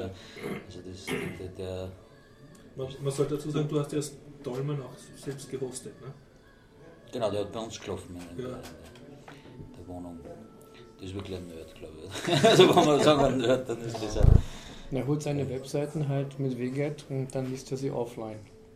Sodass nicht irgendwelche ja, lustige Skripts und was auch immer äh, eine Rückmeldung machen. Ja, er war ganz beleidigt, weil wir äh, auf dem Router zu Hause äh, einen Key haben, also die, diese Verschlüsselung und mit Username Passwort. Mhm. Äh, sollte jeder ja einen frei zugänglichen WLAN-Router zu Hause haben, Mhm. dann wissen die, die Bösen nicht mehr, wer es wo war. über welchen Router surft. Mhm. Genau, wenn man es ab so dazu macht, dann sagt man damit im Prinzip, nur ich kenne das Passwort, also alles was passiert ist, kann nur du gewesen sein. Und für die Störerhaftung-Geschichte natürlich wunderbar. Wir wissen es, wer es gewesen sein muss. Und wenn er es nicht war, muss er trotzdem verhaften. So funktioniert das, genau. Und die Öffnung, die der Richard da propagiert, ist genau das. Wenn man es offen lässt, kann es irgendjemand gewesen sein. Genau. Viel besser für unsere Freiheit Ja. letztendlich. Ja. Genau. Ja, auch seine Church of Emacs Geschichte, ja, wer also nur freie Software auf seinen Rechner, auf allen seinen Devices verwendet, ja, kann also ein Heiliger, ein Saint of the Church of Emacs werden. Ja. Und äh, äh, Richard war auch mal bei uns in Berlin und dann bin ich zu ihm hin und äh, noch vorher bei der Buchhandlung vorbei und habe E-Mail, äh, also die Bücher von Emacs gekauft und habe ihn das signieren lassen. Und eins davon habe ich nach Wien mitgenommen, um einem Freund das zu geben, der das auch verwendet hat und hat was reingeschrieben. Und natürlich hat Richard gefragt, could he be a saint of the Church of Emacs? ich habe gesagt, na, weiß nicht. Schick ihm doch mal eine E-Mail. Und Richard hat sich kurz hingesetzt und hat ihm eine E-Mail geschickt. Und als ich Monate später wieder in Wien war, habe ich den Franz gefragt, sage mal, hast du eine E-Mail von zufällig von Stallman bekommen? Also, ja, aber das, das ist ja unwahrscheinlich, das muss Spam gewesen sein. Das hab ich gelöscht. er hat es gelöscht, ja. Und hat sich dann geärgert darüber, dass er es nicht behalten hat. Ja, genau. Genau, also das Buch überreicht und so. War da nicht eine E-Mail? Ja, war Spam. Tja, so ist das dann. Gut, ne? dass ich nie E-Mails lösche. Selbst Spam hebe ich auf. Allen Spam? Oh, Ja, So aber viel man- Quote habe ich nicht. Willst du meinen auch haben? Nein, ich glaube, dass ich einfach äh, extrem wenig Spam bekomme. Ich habe auch keinen Spam-Filter, ich bekomme einfach wenig Spam. Boah. Ja. Neid. Ja. Ich empfehle mir nur, den, äh, den Webserver richtig zu konfigurieren. Also es funktioniert ziemlich gut. Ich bekomme so circa eine Spam pro Tag derzeit. Wow. Also das ist viel derzeit wieder. Wow. Neid. Ich habe vor, was war es, 2007 war ich wieder war ich bei in Berlin und habe da Mails bekommen und immer wenn ich was abgeholt habe, so alle zwei Stunden bekam ich so 300, 400 Mails. Und dann habe ich auf dem Mail-Server, das Webinterface gesagt, ähm, alle Mails werden ja dort äh, bewertet im Verein und alles, was neun Punkte oder mehr hat, vergiss es. Das muss einfach Spam sein. Weg damit, nicht mehr kriegen. Und damit ist mein Aufkommen damals von 15.000 pro Tag runter auf 300 bis 400 pro Tag. Und heute ist das ist auch wieder ein bisschen runtergegangen. Also ich habe vielleicht so 3, 330 Mails pro Tag und dann, naja, es sind so zwei, drei Dutzend Mails dabei, die im Spam sind. Aber das ist wenig, das ist wenig, das ist gut. War schon schlimmer. Ich kann mir wirklich auch die Zeit nehmen, die Spam-Mails zu lesen. Wow. Die sind aber meistens bei mir sowieso nur einseilig. Um zu beantworten. Der Einzahler, der Einzahler Spam des Tages. Ja. Wisst ihr was?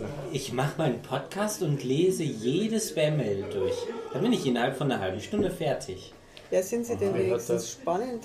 Nein, aber äh, letztens habe ich mich über eine kaputt gelacht. Ähm, okay, ich weiß nicht mal auswendig. Bitte zahlen Sie so und so viel Geld sofort. Nein, Komisch, das kommt jeden Tag einmal. Nur so, von deiner wirklich? Bank, richtig? Ja, ähm, nicht von der Bank, sondern irgendwelchen ganzen Inkasso, solche Sachen. Ähm, das ist so, ähm, ja, das sind die meisten tatsächlich, einmal pro Tag. Aber letztens habe ich eine von einer ähm, mit einem männlichen Namen. Äh, darf ich schweinische Sachen hier zitieren? Okay. Und in der E-Mail stand dran, äh, want you see, äh, nee, ich übersetze es direkt auf Deutsch, weil das habe ich mir besser gemerkt. Möchtest du zuschauen, wie ich dir den Punkt, Punkt, Punkt, Punkt, Punkt, Punkt. Jetzt dürft ihr nur selber ausdenken, was da dran stand. Verb, Auf jeden Verb. Fall. Ich kaufe ein Verb. Okay. Ähm, ähm, A und U und E kommen vor. Okay, ja. In dem Verb. Jetzt wird es einfach zu kryptisch, sorry. Ja, okay. I don't get it. Noch ein S, ein C, ein H, ein W. ja, auf jeden Fall also von einer männlichen Person. Da musste ich mich mal ordentlich kaputt lachen, dass wirklich Spam so blöd ist. Ja, ich ich finde es immer, dafür? Ja, anscheinend. lustig, dass sich der Spam irgendwie offensichtlich nicht entscheiden kann bei mir, ob sie sich jetzt an einen Mann oder eine Frau wenden Ja. wollen. Das, ja, Kriegst du von beiden, wirst du von beiden wissen. Ja, es ist. Ich, ich ja, ich, ich krieg sowohl Spams für, für heiße Mädels als auch für dicke Schwänze, als auch für. Ja. Oh mein Aber Gott, nicht viel. Das war jetzt wirklich unter der Gürtellinie. Ich habe mich wirklich gerade zurückgehalten. Das war hier war die hochoffizielle Erlaubnis, es nicht Na, wenn das so ist, dann ist es los. Ja, Den eigentlichen. okay, ich glaube, ich muss mein Schwert noch erklären. Wurscht. Was, immer, was ich immer schon sagen Aber wollte. Stefan, du hast doch noch Nerd-Themen gehabt. Und was schreibe ich mit dem VI? Vor zwei Wochen habe ich noch gepredigt. gepredigt. Kotlin. Äh, ja. da Ja. habe ich mir das Handbuch jetzt komplett, also die Und? Dokumentation jetzt komplett be- gegeben und Ist deine Liebe die Liebe ist nicht wirklich äh, gewachsen und Okay. entfacht, also das, das Lesen hat nichts genutzt. Kotlin muss noch reifen. Muss noch reifen zum, oder ein gutes Buch dazu rauskommen oder sowas. Es hat mich wieder so an Java erinnert, das ist Okay. nicht geworden. Und was ich mir jetzt gerade gebe, ist Go. Ah, Und Gibt's das ist schon ganz länger, ne? Gibt es seit 2007. Das ist die Frage, ob man das als so bezeichnet. das ist die Google-Sprache. Das ist die, die Google-Sprache sozusagen, oder die systemnahe Google-Sprache, weil Google macht ja einiges in Sprachen. Und äh, da lese ich jetzt, gibt es auch ein ganz gutes Buch dazu, das heißt The Go Programming Language, ganz einfach, wo auch der Cunningham mitschreibt, von Cunningham und Ritchie. Also das ist so ein, ein Kult-C-Buchautor, der jetzt Ja. der, der auch ein, das, das Kult-Go-Buch geschrieben hat. Und es ist ganz manierlich zu lesen. Es ist recht ähnlich, finde ich, C. Es- Man spart sich sozusagen die Pointer-Thematik. Mhm. Dafür tritt man sich die Typisierung ein. Das ist halt Mhm. eine moderne Sprache. Da hat man das ganz gerne jetzt. Äh, ich finde es bisher mal angenehm, wenn wir sehen, wie es in ein paar Wochen ausschaut, dann erzähle ich wieder davon. Aber bisher mache ich es gern.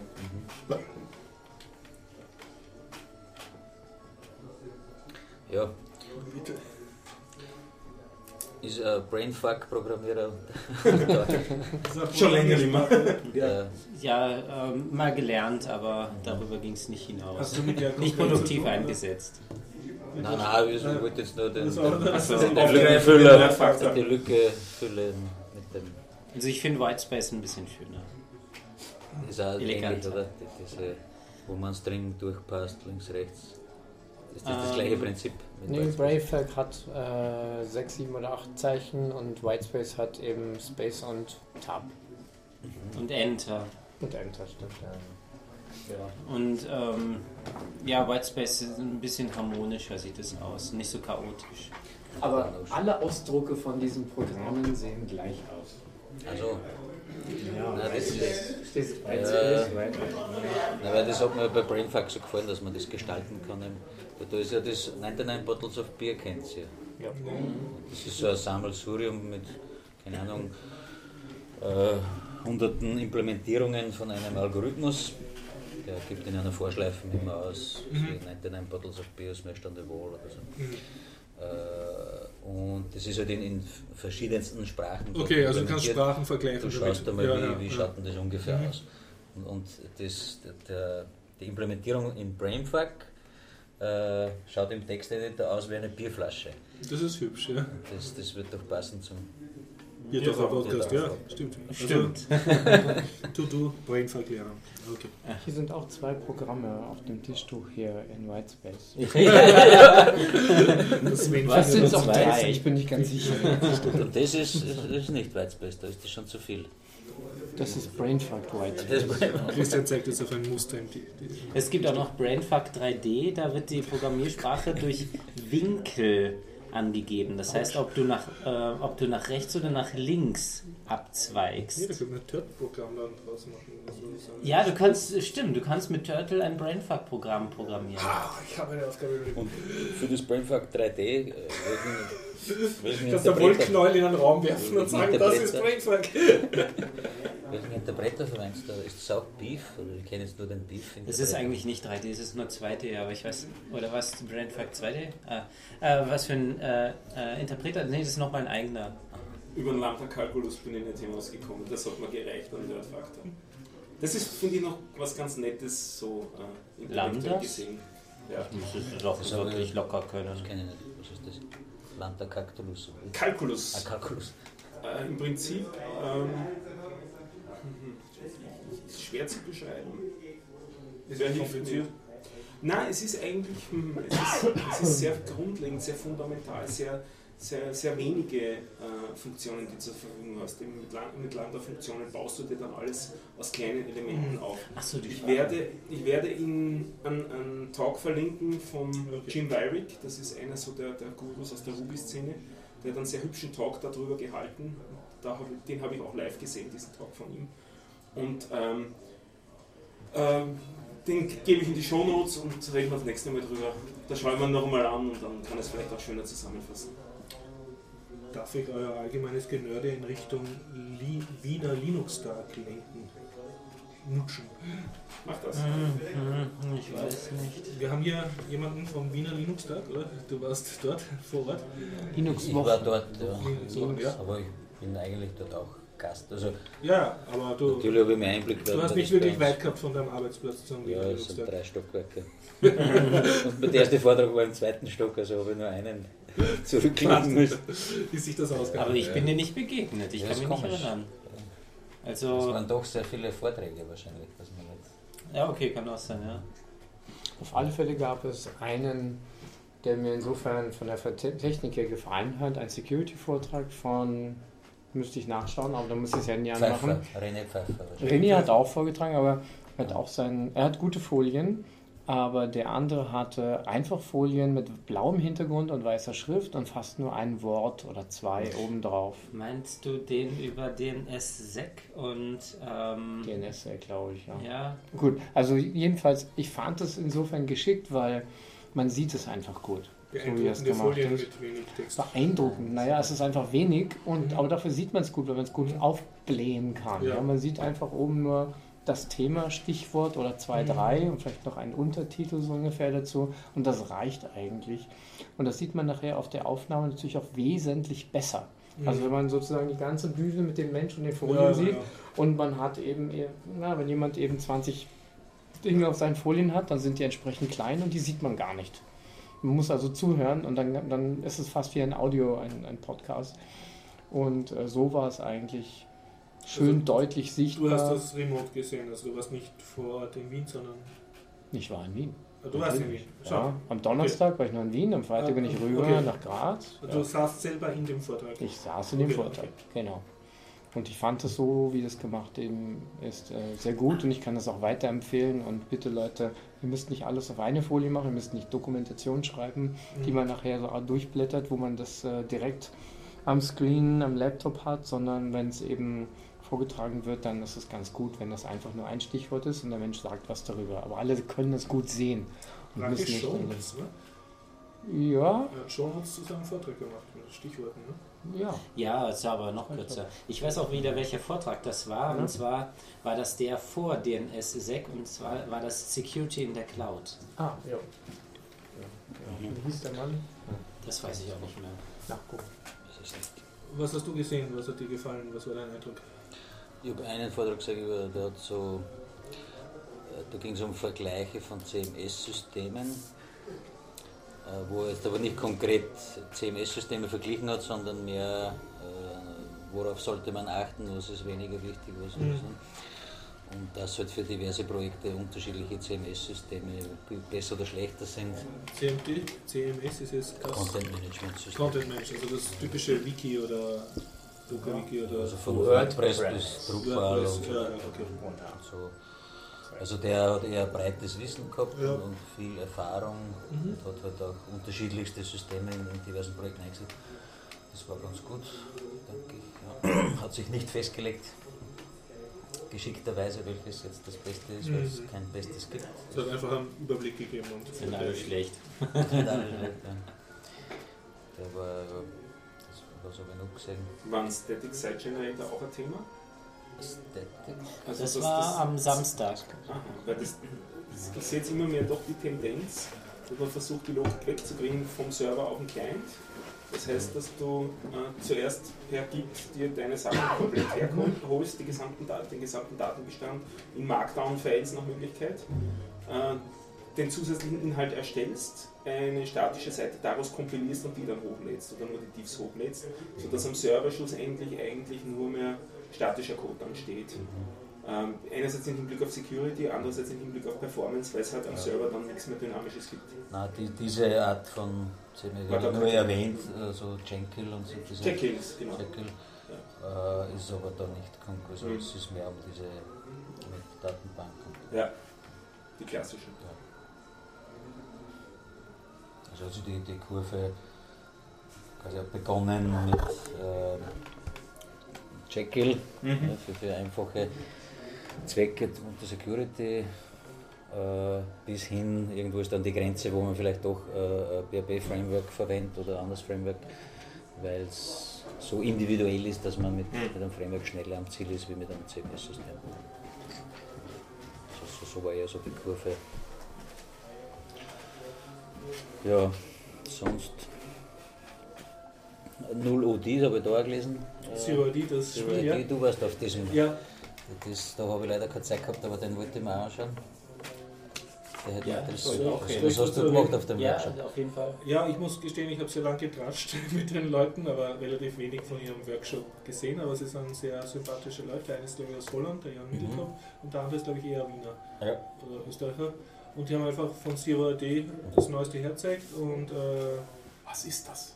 Zero AD ist ein, das ist ein freies Open Source Spiel und ein Klon von Age of Empires Okay. 2, kann man sagen, aber mit einer wirklich hübschen 3D-Engine. Mhm. Das originale Age of Empires hat mehr so ein Pseudo-3D gehabt, also so eine reine Höhenstufe drin. Und da ist halt wirklich äh, äh, ein wirklich freies Spiel, das sehr viel Wert legt auf Aussehen und Optik und das, also du kannst mit Blender die Modelle machen und die Mhm. schauen auch wirklich hübsch aus. Und du musst wie in allen RTS spielen, also du hast so eine altgriechische Siedlung und kannst da Völker aussuchen und dann baust halt so einen Hof, legst Felder an, schickst deine Arbeiterinnen Holz hacken und Steine sammeln und baust damit Männer, Armeen, die nichts tun außer kämpfen und eroberst damit die anderen Dörfer. Ich muss korrigieren, weil gerade in OLD ist es so, dass ähm, die einfachen Krieger auch ähm, Die einfachen können noch ein bisschen haben, Richtig, aber genau. die besseren tun wirklich nichts außer so die reinen ja genau, also nur die wirklich ähm, Ich finde, das ist Die toll. besseren- äh, die besseren Gesellschaftsmodell, kriegen die Frauen hackeln sich deppert und die Männer tun nichts als Ja. kämpfen und Aber rumstehen die eben- ganze Zeit. Das Interessante ist eben der Unterschied zwischen Age of Empires und ähm, Ja. Zero AD, dass wirklich äh, die einfachen Kämpfer auch Handarbeit ja. verrichten können. Und auch die einfachen äh, Handarbeiter können im Notfall kämpfen. Also es ist nicht ganz so. Und für ein Open Source Projekt Getrennt. machen die sehr schönes Marketing. Also ich habe so Mhm, abgestaubt so kleine Plaketten mit Nadeln drin Mhm. von Zero AD. Pins. Pins, ja. Und ja, sie sind sehr interessiert, halt die Community zu vergrößern, also dass mehr Leute mitmachen, dass neue Ideen einfließen. Ja. Und sie machen das, sie sehen sich auch, sie sind auch sehr stolz natürlich auf ihr Projekt, weil es wirklich eines der schönsten Ja. freien Spiele ist. Also es schaut wirklich alles Mhm. tiptop aus. Und man kann es auch gut so als, als Vorzeigeprojekt nehmen, dass Stimmt, man sagt, schaut mal, es, ist, es stimmt nicht, dass unter Linux keine guten Spiele gibt. Also Ja, das ist ein super wirklich schön. Beispiel. Natürlich ist das Spiel plattformübergreifend. Und wenn du gerne einfach so einen Bildschirmschoner hast, der ein bisschen mehr interaktiv ist als nur zuschauen, dann ist AD auch, Oh, kannst du Ja. auch mit AD machen. Wenn du gerne so Sandkastenspiele hast, wo halt du deine Stadt so schön verwaltest und da jetzt noch ein Feld anlegst und da noch einen Bauernhof und hier einen Wachturm. Ja, das ist gerade die Art von Spiel, die ich nicht spiele, weil wenn ich nämlich so eine Art von Beschäftigung für mein Ja. Hirn möchte, dann stricke ich. Also Ja, dann, genau, ja, das- das ist- von Stricken. Deswegen, Ein Simulator. ein Stricksimulator. Das Oh, wäre jetzt noch. Oh ja, Stricksimulator. Du strickst Stricksimulator. halt eine, eine, eine Welt. Jetzt Ja. hast du die Marktlücke gerade aufgestoßen. Ja, ja, mit zwei Mäusen. Darf ich kurz einfließen lassen zu Zero AD? Also ich habe dann nachher getratscht mit denen und, und ähm, ich, ich habe das jetzt nicht sehr verfolgt, aber ich war so begeistert von den Vortragenden, dass ich dann spontan einen Workshop mit Kindern, den ich nachher gehabt habe, umgemodelt habe in einen Zero AD Workshops. Das heißt, alle fünf oder sechs Kinder, die dort waren, haben Zero AD spielen müssen. Ich habe sie gezwungen, ja, obwohl sie nicht wollten. Und ich habe zuerst gedacht, ja, und dann kann ich ihnen zeigen, wie man lokales Multiplayer-Spiel aufmacht und vielleicht sogar erklären, was eine IP-Adresse ist und das auf meinen super Linux-Computern herzeigen. Ich bin dann eh gescheitert an mir selber und an der Netzwerkkonfiguration von meinen eigenen Computern. Im Endeffekt haben es äh, zu sechst, jeder ist vor einem Laptop gesessen und hat im Einzelplayer-Modus Zero AD gespielt. Und ich wurde, also das war jetzt kein großartiger Programmierworkshop, sondern ich war eher so eine Art Kinderbespaßung, Ruhighaltung. Also dafür war ich halt engagiert. Und, und das, wo ich mein Geld verdienen hätte sollen damit, war eigentlich, dass die Kinder äh, Ruhe geben, weil die Erwachsenen im Nebenraum war und eine Vereinssitzung gehabt haben. Ich war sozusagen die Kinderbetreuung. Ne? Und dadurch habe ich, damit ich versagt, dank AD, weil die Kinder, kaum das AD gesehen haben, sind es voll explodiert, voll aus dem Häuschen, volles Geschrei und so, volles Boho. Und dann kannst du dazu Arbeiterinnen erzeugen und die Arbeiterinnen können dann Schafe züchten, aber sie schlachten es halt auch und, und das Fleisch dann zum Haupthaus tragen. Ne? Und wie diese Kinder das das erste Mal gesehen haben, die Frau hat das Schaf kaputt gemacht, war es eigentlich das mache? Da sind die Erwachsenen aus dem Hauptraum gekommen, geht's ein bisschen leiser? Also ich, ja, tut mir leid, das ist Das gerade sehr spannend, ja. Ja, ich will auch das Schaf kaputt machen. Und, pädagogisch wertvoll. Ja, ja, voll. Also, man könnte es als Veganer äh, Propaganda Ja, einsetzen.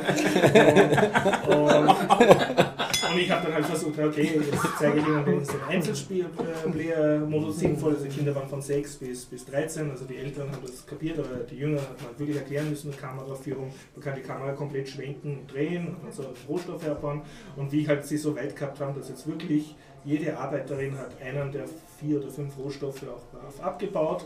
Und dann ist, wir haben das nämlich im normalen Modus geschaut, ist eine Armee von so griechischen Speerträgern gekommen und hat das Dorf niedergemetzelt. Und die Kinder waren total schockstarr, weil sie haben jetzt gerade kapiert, wie es die Kamera drehen und wie es da ihre Arbeiterinnen Ressourcen abbauen. Also, wir bringen uns alle um. Sie haben eine Arbeiterin getötet, sie haben auch das Schaf getötet. Und ich so, ja, wir fangen jetzt noch einmal ein neues Spiel an, diesmal im Sandkastenmodus. Und, und sie waren dann wirklich mucksmäuschenstil, total beschäftigt. Haben wir gelernt, das ist der lässigste Workshop, den ich jemals gehabt habe. Zero RD wird jetzt ausgebaut. Und ich, ich habe es in dem Workshop, das war einfach zu spontan, weil ich auch nicht selber gescheit vorbereitet war, ähm, habe ich jetzt außer dem Spiel selbst nicht viel vermitteln können. Also ich denke mir, dass man mit Zero AD absolut viel vermitteln kann. Also nicht nur, schaut mal, Schafe, Essen, Essen hat Beine, ja, so vegan, sondern man könnte auch wirklich, äh, weil es eben voll Open Source Spiel ist, man könnte auch wirklich jetzt sagen, ich zeige in Blender, wie man eine Statue macht. Und diese Statue steht dann in dem Spielfeld herum. Also die Kinder können ihre eigenen Props machen in ihrer eigenen Welt. Und, und, und durch Interaktion mit anderen Open Source Tools. Beherrschst du Blender? So weit, dass ich eine Statue machen kann, beherrsche ich. Kannst du auch einen Wolf machen für die Schafe? Ja, was weiß ich, das Killerschaf, das die Arbeiterin frisst. Es wäre ja alles möglich.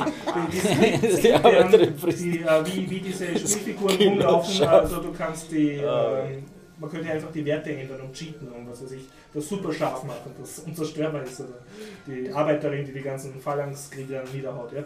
Wäre alles möglich durch Zahlen ändern und es wäre auch möglich äh, durch JavaScript, kleine JavaScripts anpassen, sozusagen Kindern dann im Spiel, was weiß ich, jetzt programmieren wir eine, ein verrücktes Schaf, das ständig im Kreis rennt oder so. Ja. Also ich, ich sehe da extrem viel Potenzial, was derzeit glaube ich noch gar nicht genutzt ist für Schulung. Also vielleicht demnächst mehr.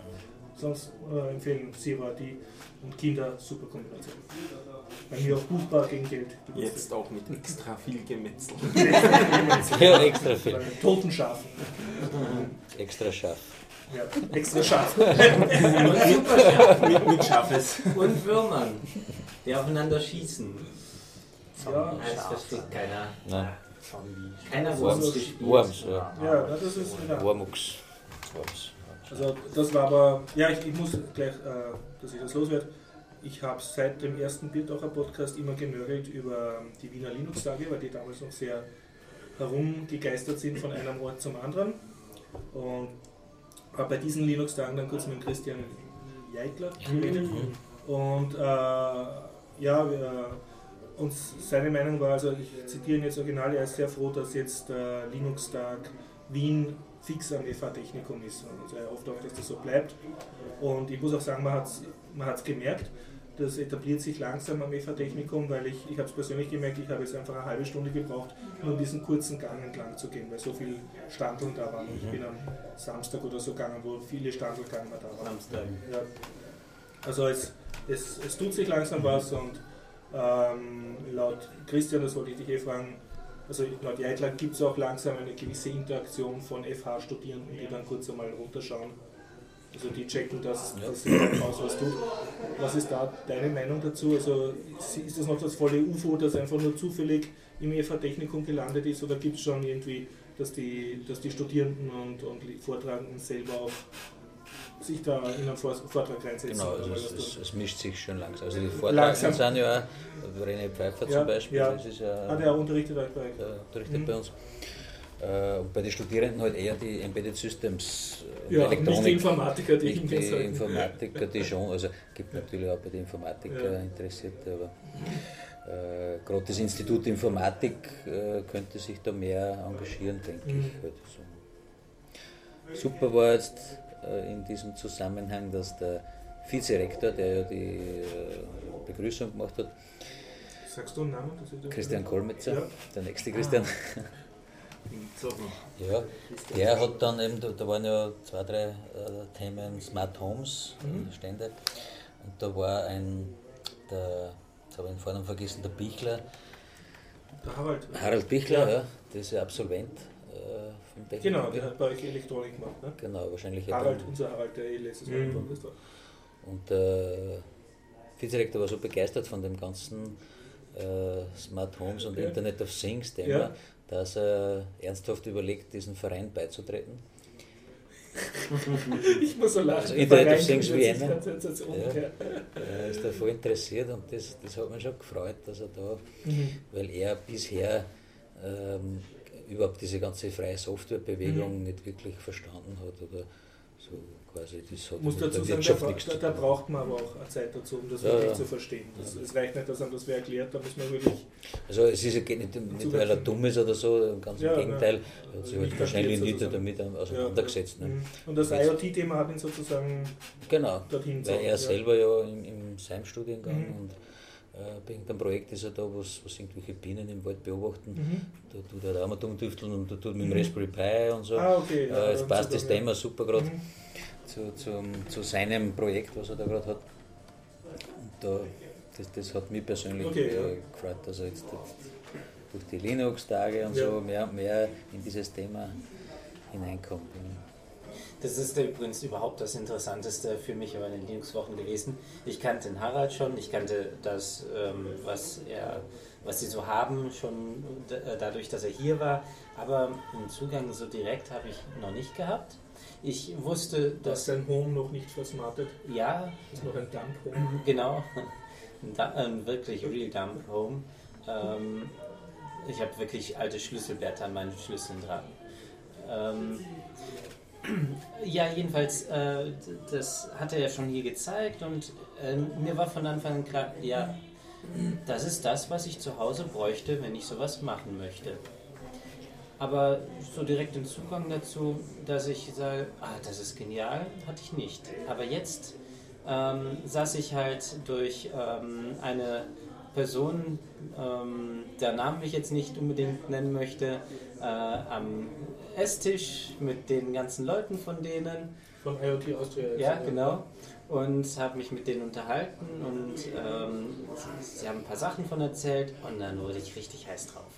Also du willst jetzt auch eine Smart Home Sache machen, oder? Äh, Das wollte ich sowieso schon immer Ja, machen, aber ich wusste halt nicht, ähm, äh, was, was deren ähm, Ja. Platine macht und ähm, das, es war mir sowieso klar, das ist genial auf jeden Fall. Aber jetzt, nachdem ich halt weiß, ähm, äh, also mehr darum herum weiß und wie viel es kostet ungefähr, ähm, weiß ich, dass ich es auf jeden Fall machen möchte. Ich hatte ähm, bis Samstagabend mir überlegt, es direkt zu kaufen und ich habe aus einem Grund nicht gekauft.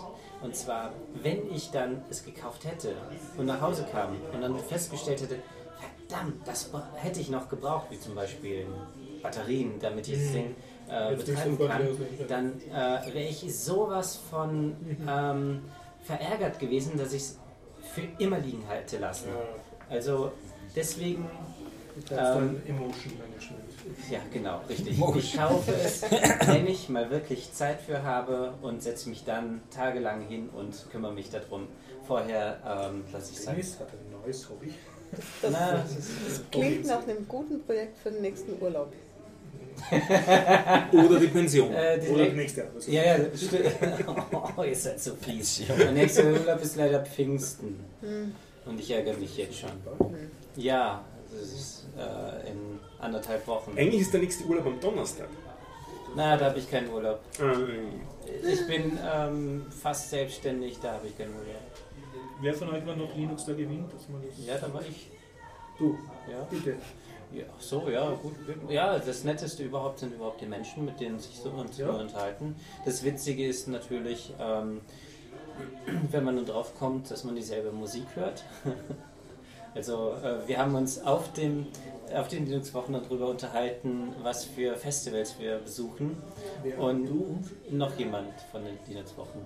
Der dessen Name du nicht sagst. Nein, nein, das ist nochmal eine andere Person. Aber Okay. ähm, ja, ich möchte nicht direkt sagen, mit dem ich hier gut Okay. verkehre.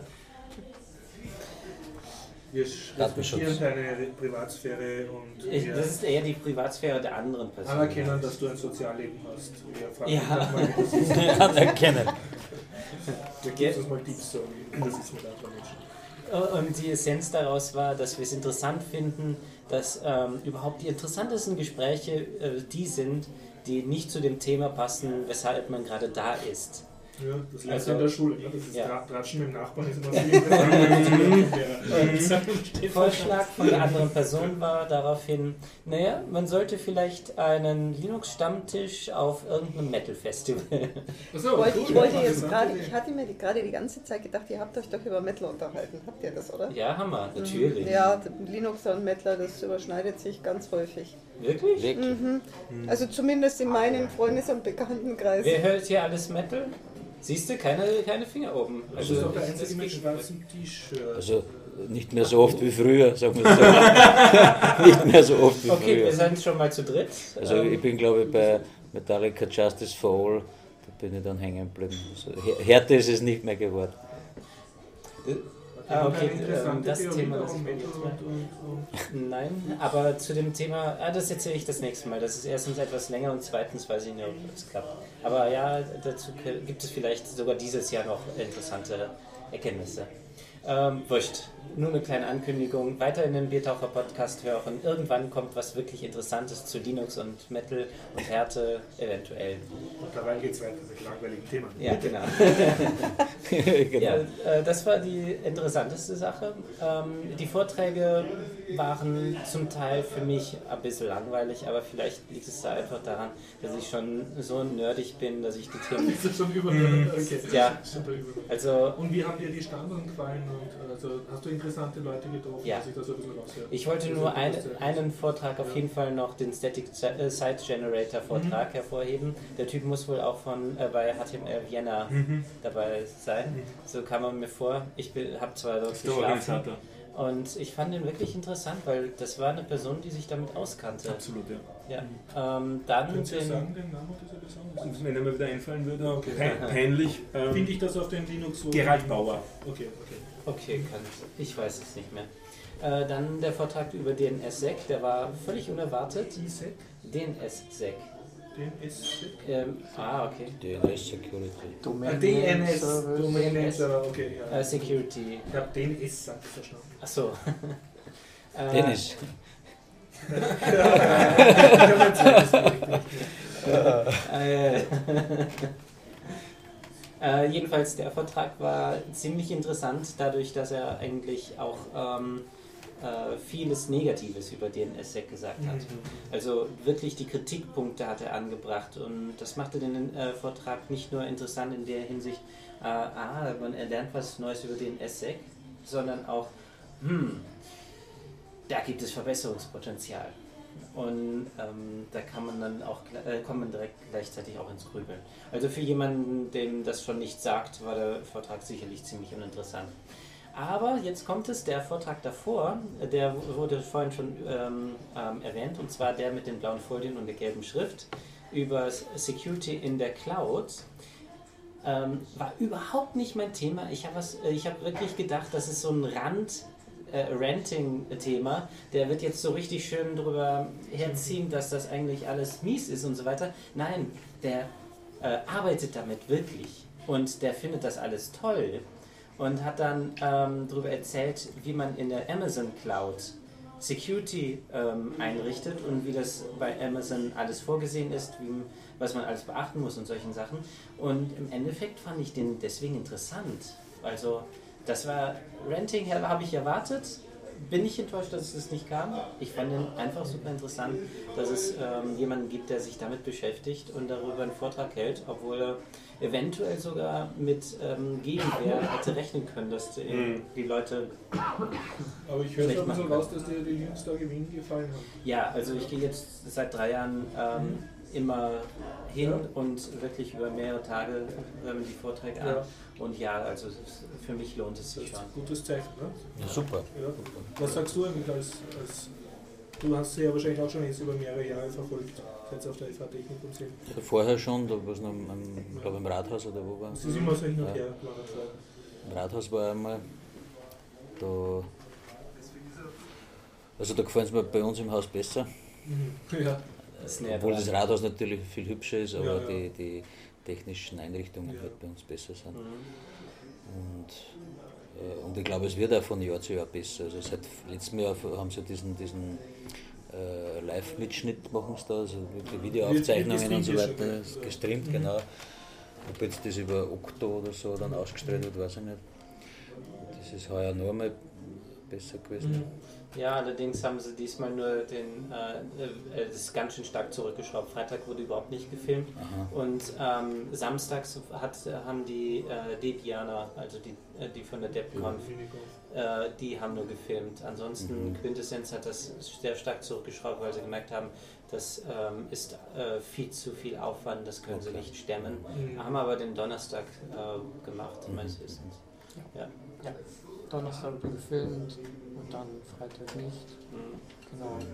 Ja, auch ich muss sagen, äh, die anderen vorherigen Veranstaltungsorte waren halt nett. Ja? Das war also Rathaus und das MQ.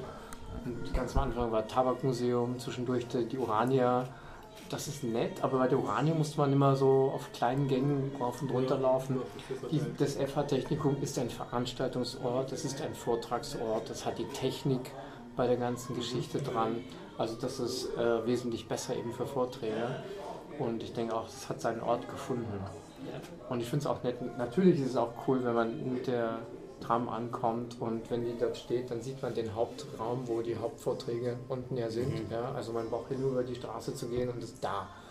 Und dann hat es das, das nette C Café am Eck und äh, die, die Mensa. Die Mensa mhm. ja. Insofern passt das alles ganz gut zusammen. Äh, es fehlt meiner Meinung nach nur eigentlich dann noch an der Werbung. Also die manche Vorträge sind gut besetzt und sind einfach voll. Da kann man höchstens noch irgendwie fünf Leute reintun und da stehen eh schon fünf ja. Leute am Rand. Aber äh, es fehlt immer noch so die eigentliche Aufmerksamkeit. Ne? Also immer noch so, Linux ist so, ja, für die Nerds ist es ja eigentlich nicht. Naja, Linux ist so vielfältig, nicht? Eigentlich von, von Embedded Devices bis rauf zu den Clustern. Und die meisten Leute, die halt doch vorbeikommen, vielleicht die interessiert ihr eigener Laptop und den Desktop. Hm. Und dann Linux ist eben auch ein Serversystem und deswegen haben wir die Admins und das ist ja zu nerdig für die, die, die Masse. Aber man muss es ja doch laut sagen, eben gerade deswegen, es ist sehr vielfältig im Einsatz, eben als Server. Ja, und das sehen die meisten Leute natürlich nicht. Stefan, du warst auch dort? Nein. Okay. Darf ich dich noch fragen, um das Thema langsam abzuschließen? Von äh, den Ständen erzählen. Von den Ständen, bitte erzähl zu den Ständen. Also frag ihn erstmal. Ja, ja, okay. Äh, äh, Christian, äh, wie ist das? Ähm, hast du da vielleicht mehr Einblick äh, von der FH als Organisation, also jetzt Direktion oder Mitarbeiter zumindest?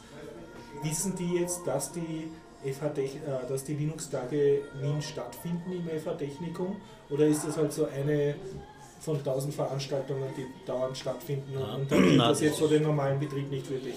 Inzwischen ist wirklich Bestandteil geworden und man muss dazu sagen, es hat ja die, die, die Leitung in der Marketingabteilung, ich ja. jetzt eigentlich als Unternehmenskommunikation. Das hat sie eine PR-Abteilung. Genau, ja. und die neue Leiterin ja. äh, versteht das Thema viel besser. Super, ja. Die vorhergehende, mhm. da war das wirklich mühselig, dass wir das überhaupt mhm. machen haben dürfen, weil die, ja, Linux, was ist das? Mhm. Das ist jetzt nicht so, Na, wenn Google. da gestanden wäre, Google-Konferenz oder ja, SAP-Konferenz oder so, das, dann, das, das wäre irgendwie, hm, aber Linux, das ist ja nur so Hobby-Dings, mit mhm. Hobby. Äh, die jetzige. Christian hat jetzt gerade so einen super Blick drauf gehabt, so also sehr verdächtig schon. Ja. Und die jetzige Leiterin äh, ist irgendwie im Kopf viel jünger mhm. Und sieht da volles Potenzial. Mhm. Äh, also seitdem, jetzt haben wir ja die Drupal Days mhm. am Technikum. Das also heißt, ihr versucht jetzt sozusagen Open Source Konferenzen auch anzuziehen? Einfach Themen, die, die, äh, die, die Techniker-Generation, mhm. also auch die nächste, also der, der, der Marketingleiterin geht es natürlich auch um, um äh, Werbung, dass ja, dann klar, vielleicht ja. Studierende ins Haus kommen. Aber die springt auf das Thema ganz anders mhm. auf. Die weiß, was cool, flashig, sonst was ist, äh, nerdig ist. Die, die, mhm. hat da keine Angst davor, sondern die geht voll auf das zu. Mhm.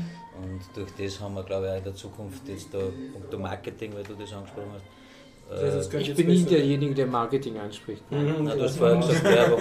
Nicht Werbung wirklich. Naja, es braucht mehr. Ja. Und ich glaube, dass sie da die richtig ist, dass das in, in den nächsten Jahren noch, mhm. dann auch besser wird. Bin ich mir sicher. So gesehen wäre das eine Option für die Podcast-Konferenz. Dass man mal Das Podcasten ist echt wahr, ja, ja. Weißt du, wie das funktioniert? Angenommen, ich habe eine nerdige Randgruppen-Thema-Konferenz, die ich machen möchte, kann ich da einfach zum EVR Technikum gehen und sagen, hallo, ich bin nicht einmal eine Firma, geschweige denn ein Verein, aber ich hätte gerne eure Räume. Naja, keine Ahnung. Keine Ahnung, wie das geht. kommen, kommen so Leute öfter. Es war eine Zeit lang, da haben sie Räume vermietet, das tun sie jetzt glaube ich nicht mehr. Das heißt, jetzt Äh. muss man sozusagen einen Antrag stellen. Oder? Es, es muss irgendein interessantes Thema sein, Ja. wo eine gewisse Anzahl von Leuten kommen wird. Hm. Dann Ist Ich es? möchte die Biertaucherkonferenz, europäische Biertauchertreffen. Das, das Marketingproblem hätten wir wahrscheinlich nicht, da machen wir schon genug Tamtam in allen Podcasts rundherum. Also Ja. das gibt, dass Ja, genug ja. Leute kommen, davor habe ich nicht Nee, wir Angst. kappern uns das FH-Technik. Ja. Inside Man, das sagen wir ich muss vielleicht auch ein paar alte Ressentiments abbauen und dann wird das schon wieder. zumindest kann ein gutes Wort beim. Das, im Marketing einlegen. Sie sind ganz lieb. Wir reden drüber. nein, ich habe mit zwei Jahren Technikum unterrichtet als Lektor, Aha. äh, bis sich das dann aufgelöst hat aufgrund vertraglicher Differenzen, sagen wir es einmal so. Vorher hieß es über zwei Jahre, wir sind und dann hat man festgestellt, wir sind doch äh, freie Mitarbeiter und nicht angestellt gewesen, ist dann alles rückabgewickelt worden. Wirklich? Ja, riesen Zorres gemacht mit der Finanz. Das Weil die. Finanz sich dann beschwert hat bei uns, dass wir das falsch eingemeldet hätten und so weiter, wobei wir haben nur das weitergemeldet, was wir gekriegt haben. Mhm. Und also das war eine ziemlich ruppige Geschichte damals. Und äh, ich habe einen guten Kontakt damals zur Technik gehabt. Ich weiß nicht, wer die Person war. Das war, muss so gewesen sein 2004, 2005. Habe unterrichtet Betriebssysteme für Wirtschaftsinformatiker dort. Von Helmut Kollner. Äh, genau, und der, der hat da gerade aufgehört und dann hat übernommen der, ähm, wie hat der geheißen? Von der ehemaligen TU, äh, fällt der Name nicht mehr ein. Aber ursprünglich war, war Göllner da, der Leiter von dem Lehrgang, genau. Und ähm, Thema war eben Windows und Unix-oide Betriebssysteme zu unterrichten und ich habe gesagt, ja, machen wir, wir setzen neu auf und lernen administrieren und so weiter. Ja, aber Root-Rechte gibt es keine, war das so die, die, die Message. Habe ich gesagt, naja, so wird es nicht gehen und dann äh, können wir nicht was machen mit Virtualisierung und dann haben wir angefangen äh, über einen VMware Player, der übers Netzwerk gestreamt worden ist, auf die einzelnen Desktops hingestreamt worden ist, auf den dann auf den Desktops Linux zu installieren, im VMware Player drinnen. Es war eine, eine, eine total hinterrum Aktion, das Ganze, dass wir es zum Laufen gekriegt haben, aber es hat dann funktioniert. Und das war ziemlich wüste Geschichte. Vielleicht war es 2002 sogar schon. Kann sein 2002 oder so. 2002 war, glaube ich, der, der Braunsdorfer der Technikchef. Das ist alles so lang her. Auf jeden Fall war es ziemlich, ziemlich schräg, die Geschichte. Und also äh, Lektoren haben damals keinen Webspace gekriegt, also zum Beispiel um Dokumente äh, zur Verfügung zu stellen. Äh, an und für sich. Also CMS hat es damals noch gar nicht gegeben. Nein, aber es hat immer gegeben, dieses äh, bei jedem dann, das Public HTML. genau, es hat dann so einen, so einen FTP-Account ge- gegeben. Ich glaube, es war sogar wirklich FTP und nicht einmal SCP damals noch. Und ich habe dann ein, ein Guerilla-Wiki sozusagen hochgeladen. Also so ein Tigli-Wiki, was man auch, im Prinzip auch wieder so eine, so eine Static-Site-Geschichte, wo ich dann die ganzen Unterlagen hochgeladen habe für, für die Studenten. So, das war recht, war eigentlich, also mit den Studenten, das war eine sehr nette Zeit. Und die, den einzigen Kontakt, den ich jetzt noch zum Technikum habe, ist, dass ich rund einmal im Jahr ein Mail vom Technikum kriege, wo man mich doch bewirbt, ich soll doch den Studiengang oder einen ähnlichen Studiengang, für den ich damals unterrichtet habe, inskribieren, weil der wird jetzt gerade wieder neu anfangen. Also sie haben mich irgendwie falsch einsortiert in ihrem Mailverteiler und ich komme auch aus dem Mailverteiler nicht mehr raus. Also ich antworte dann immer drauf und man möge mich doch raustragen, weil das geht dann immer ins Leere. Das Aber das, das, da, da, da könnte ich auch was tun. ja, seine Mail ist mir alles wurscht. Ich, ich, schmunzel dann immer nur drüber, wenn man dann, ah, den Mailverteiler gibt es immer noch. Und das ist Die eine Mail unter den 10.000. unter den 10.000, ja, das ist, das ist dann eher immer das Schmunzeln und sich daran erinnern, weil ich habe ein, paar- ich hab ein paar echt gute Studenten gehabt. Es waren ein paar Studenten, da- das hat mich echt gewundert, die haben Wirtschaftsinformatik inskribiert gehabt. Ich habe die gehabt, glaube ich, zweites, drittes Semester, wenn ich mich richtig erinnere. Und die haben nie, also die haben mit dem ersten Semester sich einen Laptop gekauft, weil das sozusagen Studienvoraussetzung war, dass man auch einen Laptop hat und haben vorher nie einen Computer be besessen. Also das finde ich einen sehr interessanten Zugang, dass man Wirtschaftsinformatik studiert, ohne dass man einen eigenen Computer hat. Das ist für mich total abstrakt. Ja. Aber so Leute haben wir echt damals dabei gehabt. Ich weiß nicht, ob die noch immer gibt. Aber wer von Wirtschaftsstudenten besitzt eine Wirtschaft? Okay. Also, hm? So Ja? ein bisschen hinkt der Vergleich, aber schon. Naja, aber, Ja, das stimmt. Ja. aber stell dir mal vor, wie viele Leute dort eine Wirtschaft haben Ja. und einen Laptop. Ja, ja. Ich habe aber durchaus schon Leute kennengelernt, die Informatik studiert haben und ganz stolz waren, dass sie das komplette Studium lang keinen Computer besessen haben. Wenn man dann denkt, naja, Lass die fünf sowas was du nicht für mich nachvollziehen. ich weiß jetzt auch nicht. Ja, aber es scheint zu gehen. Ja. Ja, aber Luftfahrt, Luft- und Raumfahrttechniker haben auch kein Ja. Raumschiff oder so, ja. Ja, ja. gut. Es gibt ja auch in diverse Länder Informatikstudiengänge, die keine EDV-Säle haben. Nur was theoretisch dann. Ja. Ja, so ist theoretisch. die- Aber wie heißt es so schön? Also der Vergleich, so ein bisschen Astronomie hat mit Ferngläsern so viel zu tun wie Informatik mit PCs. Ja, also ich meine, das ist nur ein Teil, wenn man Informatik macht, man hat die theoretische Sache. Naja, es ist anders. Es geht nicht um das Betriebssystem und das Word und wie man das bedient. Es geht um was ganz anderes.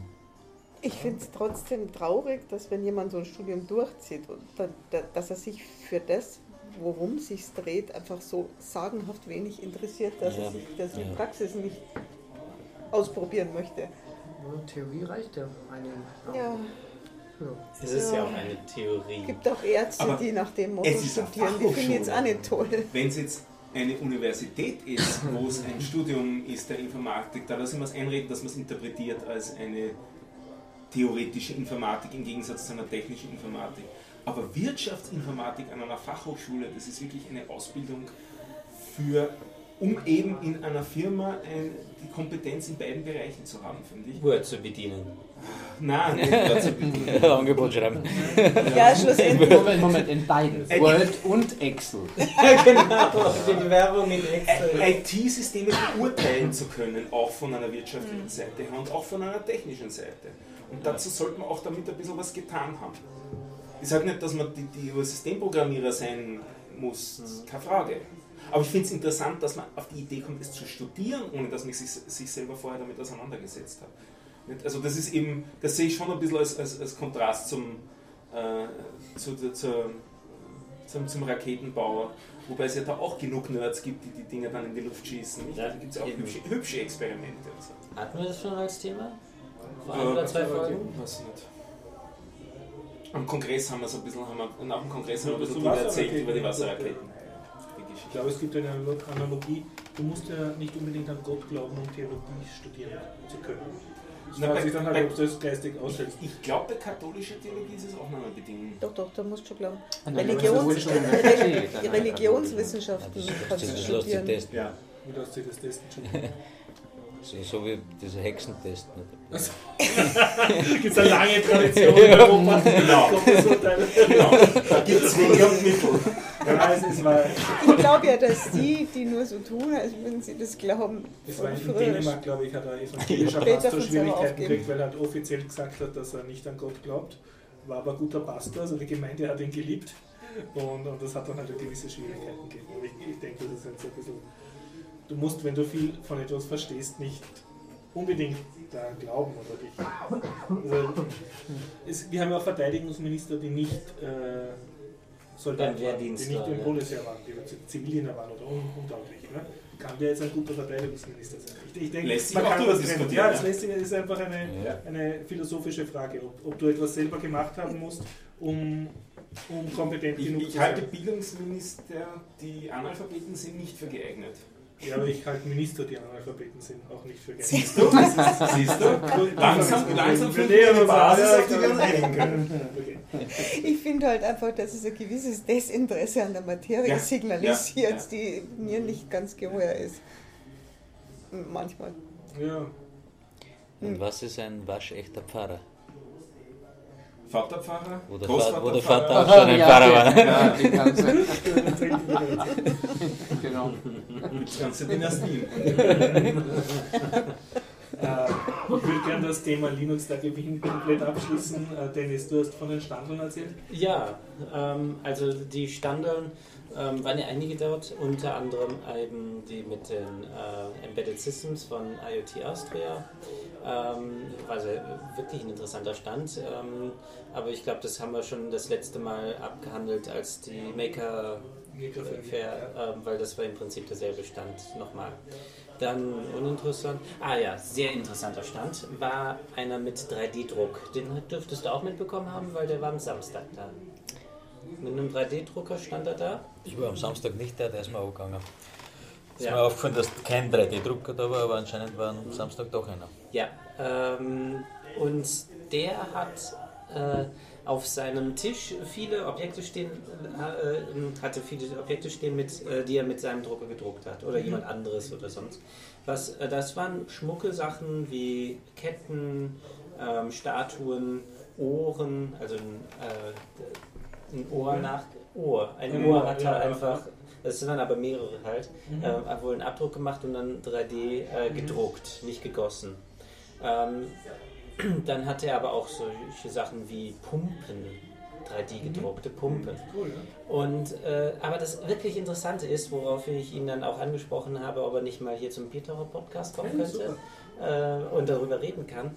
Er hatte ähm, wirklich sich Gedanken gemacht über Dinge im atomaren Bereich und hat die auch ausgedruckt, wie sie dann groß aussehen würden. Zum Beispiel ein Kugellager, welches komplett ohne Schmiermittel oder sonst was auskommen würde äh, und ohne Kugeln, ähm, weil die äh, auf atomarer Ebene produziert werden. Das heißt, die Atome werden so ähm, angeordnet, dass ein neues Molekül entsteht und dass die Atome ähm, in einer ähm, Anzahl vorliegen, im inneren und im äußeren Kreis, dass die ähm, keinen gemeinsamen Teiler haben, außer eins.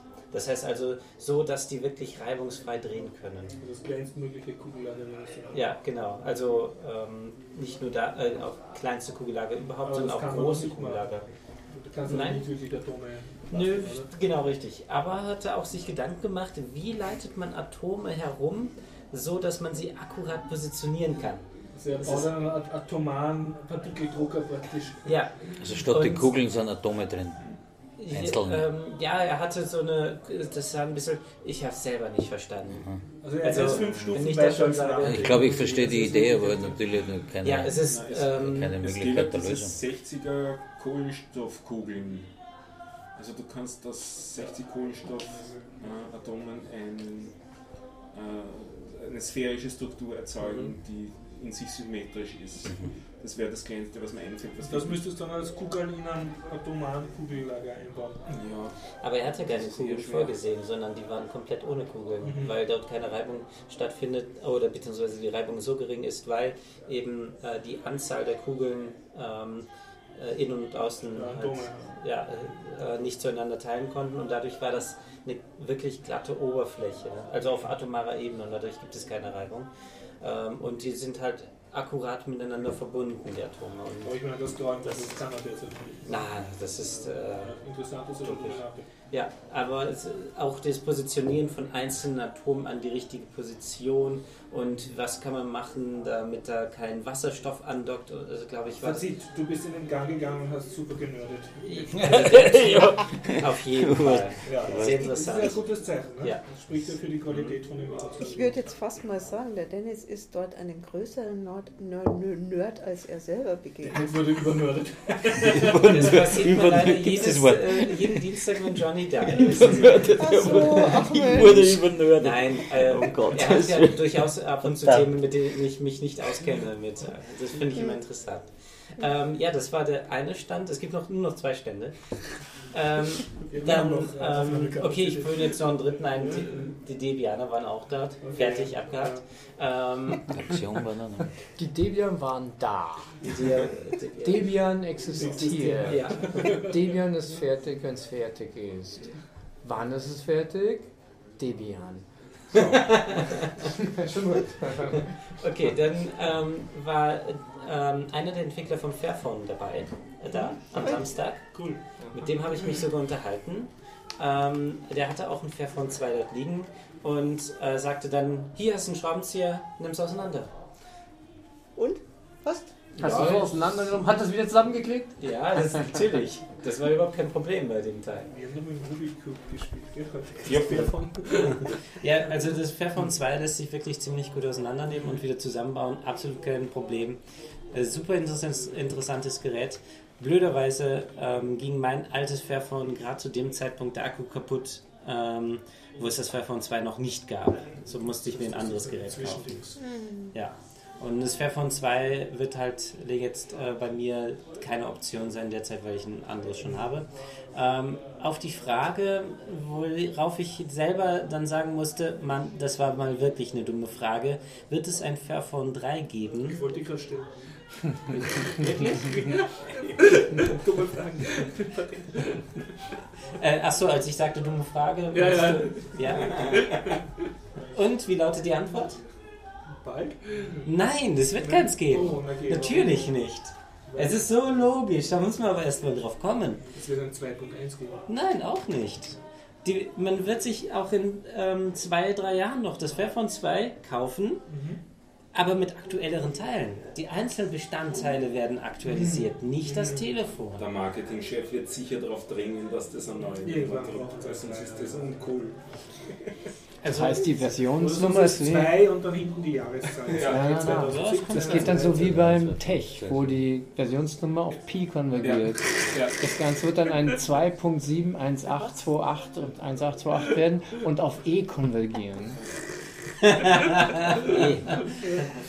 Ist euch schon mal aufgefallen, dass die Differenz zwischen E und Pi eine Konstante ist? Nachdem die zwei Zahlen konstant sind, ist das trivial. Ja, aber da muss man auch drauf kommen. So, ja. Andere Frage, was ist größer, E hoch Pi oder Pi hoch E? Buja. Viel Spaß beim Nachdenken. E hoch Pi. Warum? Eine ist 3 und das andere ist 2, oder? Da muss das eine höher sein. Ich habe über 50% Wahrscheinlichkeit gehabt. Es ist nicht so, dass sich das jeden Tag ändert und von wegen über Wetter oder so, ja. Aber Okay, ich nehme meinen Taschenrechner. Stimmt eh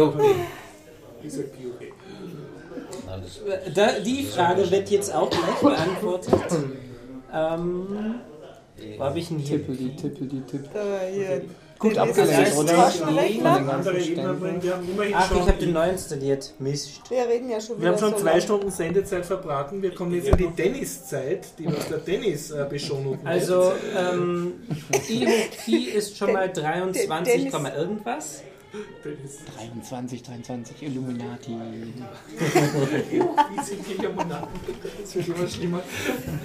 Ähm, und hoch habe ich anscheinend gar nicht. Das ist ja blöd. Das ist ja, was ist das für ein Taschenrechner? jetzt aus, die Pi. Ja, ich muss den ja, wieder umstellen. ja, Ich habe den äh, erst wieder Nimm doch Sinus und. Cosinus. Da, du brauchst doch nur. Ja, ich Liebe mache Leute, das gleich. Äh, die Anna wollte etwas sagen, über dass sie fast im Gefängnis gelandet ist. Genau. Du bist noch immer nicht fertig mit dem Nein, der äh, letzte Gang. Stand. Den Okay, bitte den letzten Stand. Ah, okay, der letzte Stand. Und zwar Axiom, eine Kamera. Die Open auch Source. dort, die Aktion ja. ja. Und ähm, die ist wirklich interessant. Das ist eine Kinofilmkamera. Sie auch International Open Magazine Blogposting. Ah, das ist, letzten Jahr. äh, und die ist komplett Open Source. Äh, alle Teile lassen sich austauschen. Auch Open Hardware, glaube ich, oder? Ja, ja, Open Hardware. Ähm, Ja, und nicht modular ganz. aufgebaut. Nicht ganz. Nein, mit dem gesprochen, es ist nicht Ja. alles Open Hardware. Nein, nicht aber, alles Open aber sie haben alle Datenblätter und alle. Mhm. Ah, okay, stimmt auch, Weise. Und schöne Spielereien hatten sie dazu Und wie geht sie dann? Hast du gefragt? Ähm, Also, ja, also Bast basteln sie noch oder verkaufen sie schon? Sie verkaufen noch nicht ähm, und die Anforderungen haben sich während der Kickstarter-Kampagne oder irgendeiner solcher Kampagne leicht verändert, weil die Leute gesagt haben, ja, wir hätten gern das und das und daraufhin haben sie ähm, die Kamera stark angepasst noch. Mhm. Also sie haben jetzt zum Beispiel eine Platine eingefügt, die ähm, direkt hinter dem, der, dem Sensor ist, Mhm. wo man wiederum eine andere Adapterplatine auflötet, auf dem das eigentliche Modul draufstecken soll. Aber was das Modul ist, kannst du selber auswählen. Das ist so Und- flexibel. Ist das. Ja, Mhm. also das haben sie extra modular aufgebaut und äh, das ist da herausgewachsen, weil die Leute gesagt haben, ja, wir hätten gern äh, direkt unmittelbar hinter dem Sensor ein, äh, ähm, ein Beschleunigungsmesser. und ein GPS und die so weiter. von der Kamera Ja, genau. Und zwar direkt hinterm Sensor, damit Mhm. die so akkurat wie Ja, möglich ja. sind. Und äh, deswegen haben sie noch angepasst und viele andere Sachen auch. Also Handy-Draufnahme, ne? Das hat all dieses ja, ist nicht so ein. Äh, und ich weiß nicht, ob ich das, aber mir wurde es halt erzählt, dass sie, äh, weil der Fairphone 2 Stand direkt neben dem anderen ist, Mhm. überlegen die zwei auch eine Kooperation. Fairphone Axiom-Kamera. Fairphone, Axiom, eine Kooperation. Windows Fairphone hat einen Beschleunigungssensor. Also. Ja, nicht deswegen, wegen dem Bildschirm wahrscheinlich eher. okay. Also ich habe sowas mitbekommen. Ja, nein, nein, cool. Also sie haben, äh, sind ins Gespräch miteinander gekommen. Axiom-Stand? Du kannst. Hast du mit ihnen mehr geredet? Oder? Nein, eigentlich nur das Ja. dieser, dieser Open Hardware-Geschichte. Mhm. Vielleicht noch eine Anekdote dazu, weil der Entwickler, der der Axiom mitentwickelt, ist ja ein Softwareentwickler und ähm, ich habe dann eine Nacht lang gegrübelt, wo ich den kenne und mir ist eingefallen, dass ich den 2006 auf den Easter Egg hier in Wien begegnet bin und damals hat er einen Workshop ähm, zum Thema Linux V-Server gehalten. Sagt ihr nichts? Linux V-Server? Das äh, hat er nämlich selber entwickelt. Das ist ein Linux-Kernel-Patch.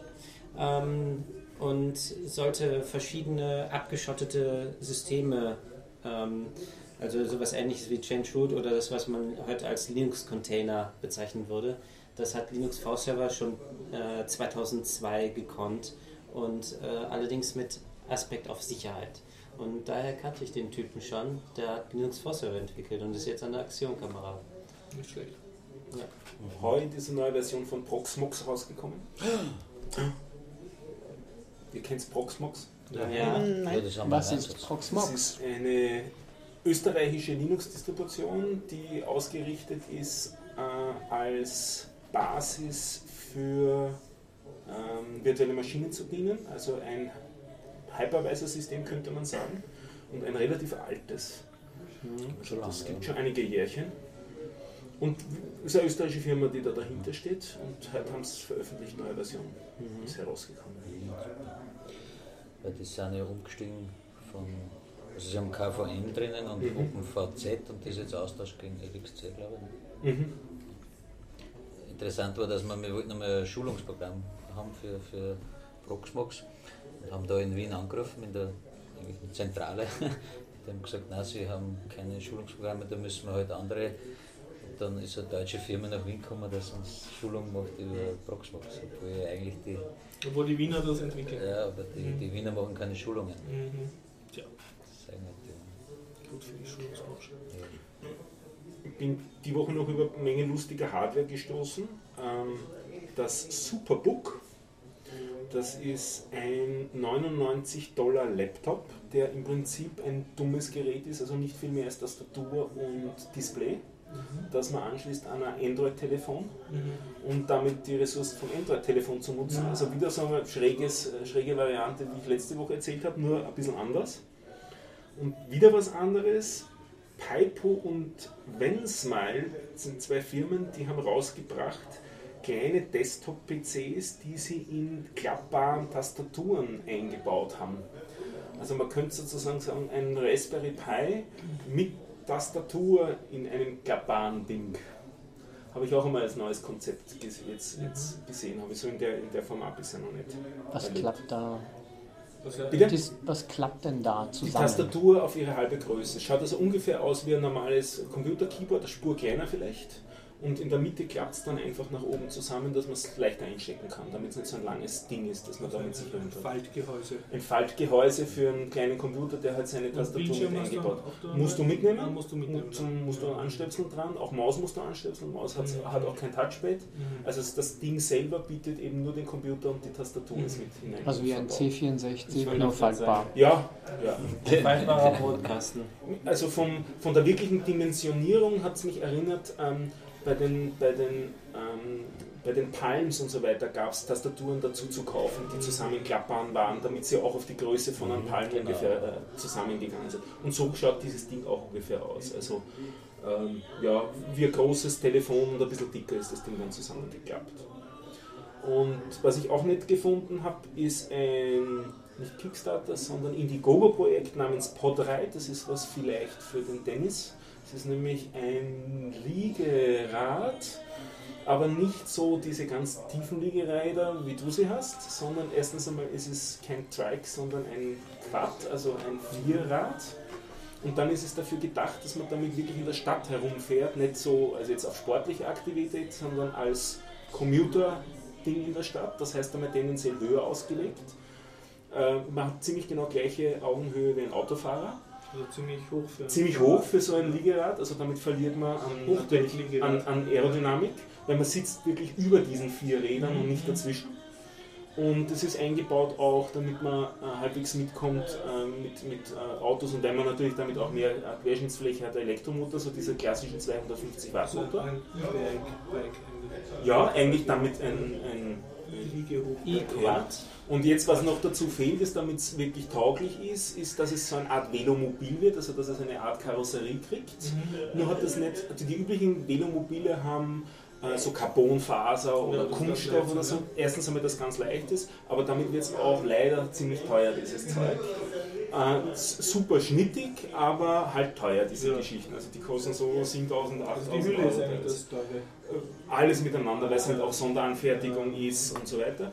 Der, Der hat das anders gemacht, nein, ähm, sondern eher so das, was man gewohnt ist, von Rucksäcken, so dieses Material, so diese Gewebeart. Mhm, Mit Und- so.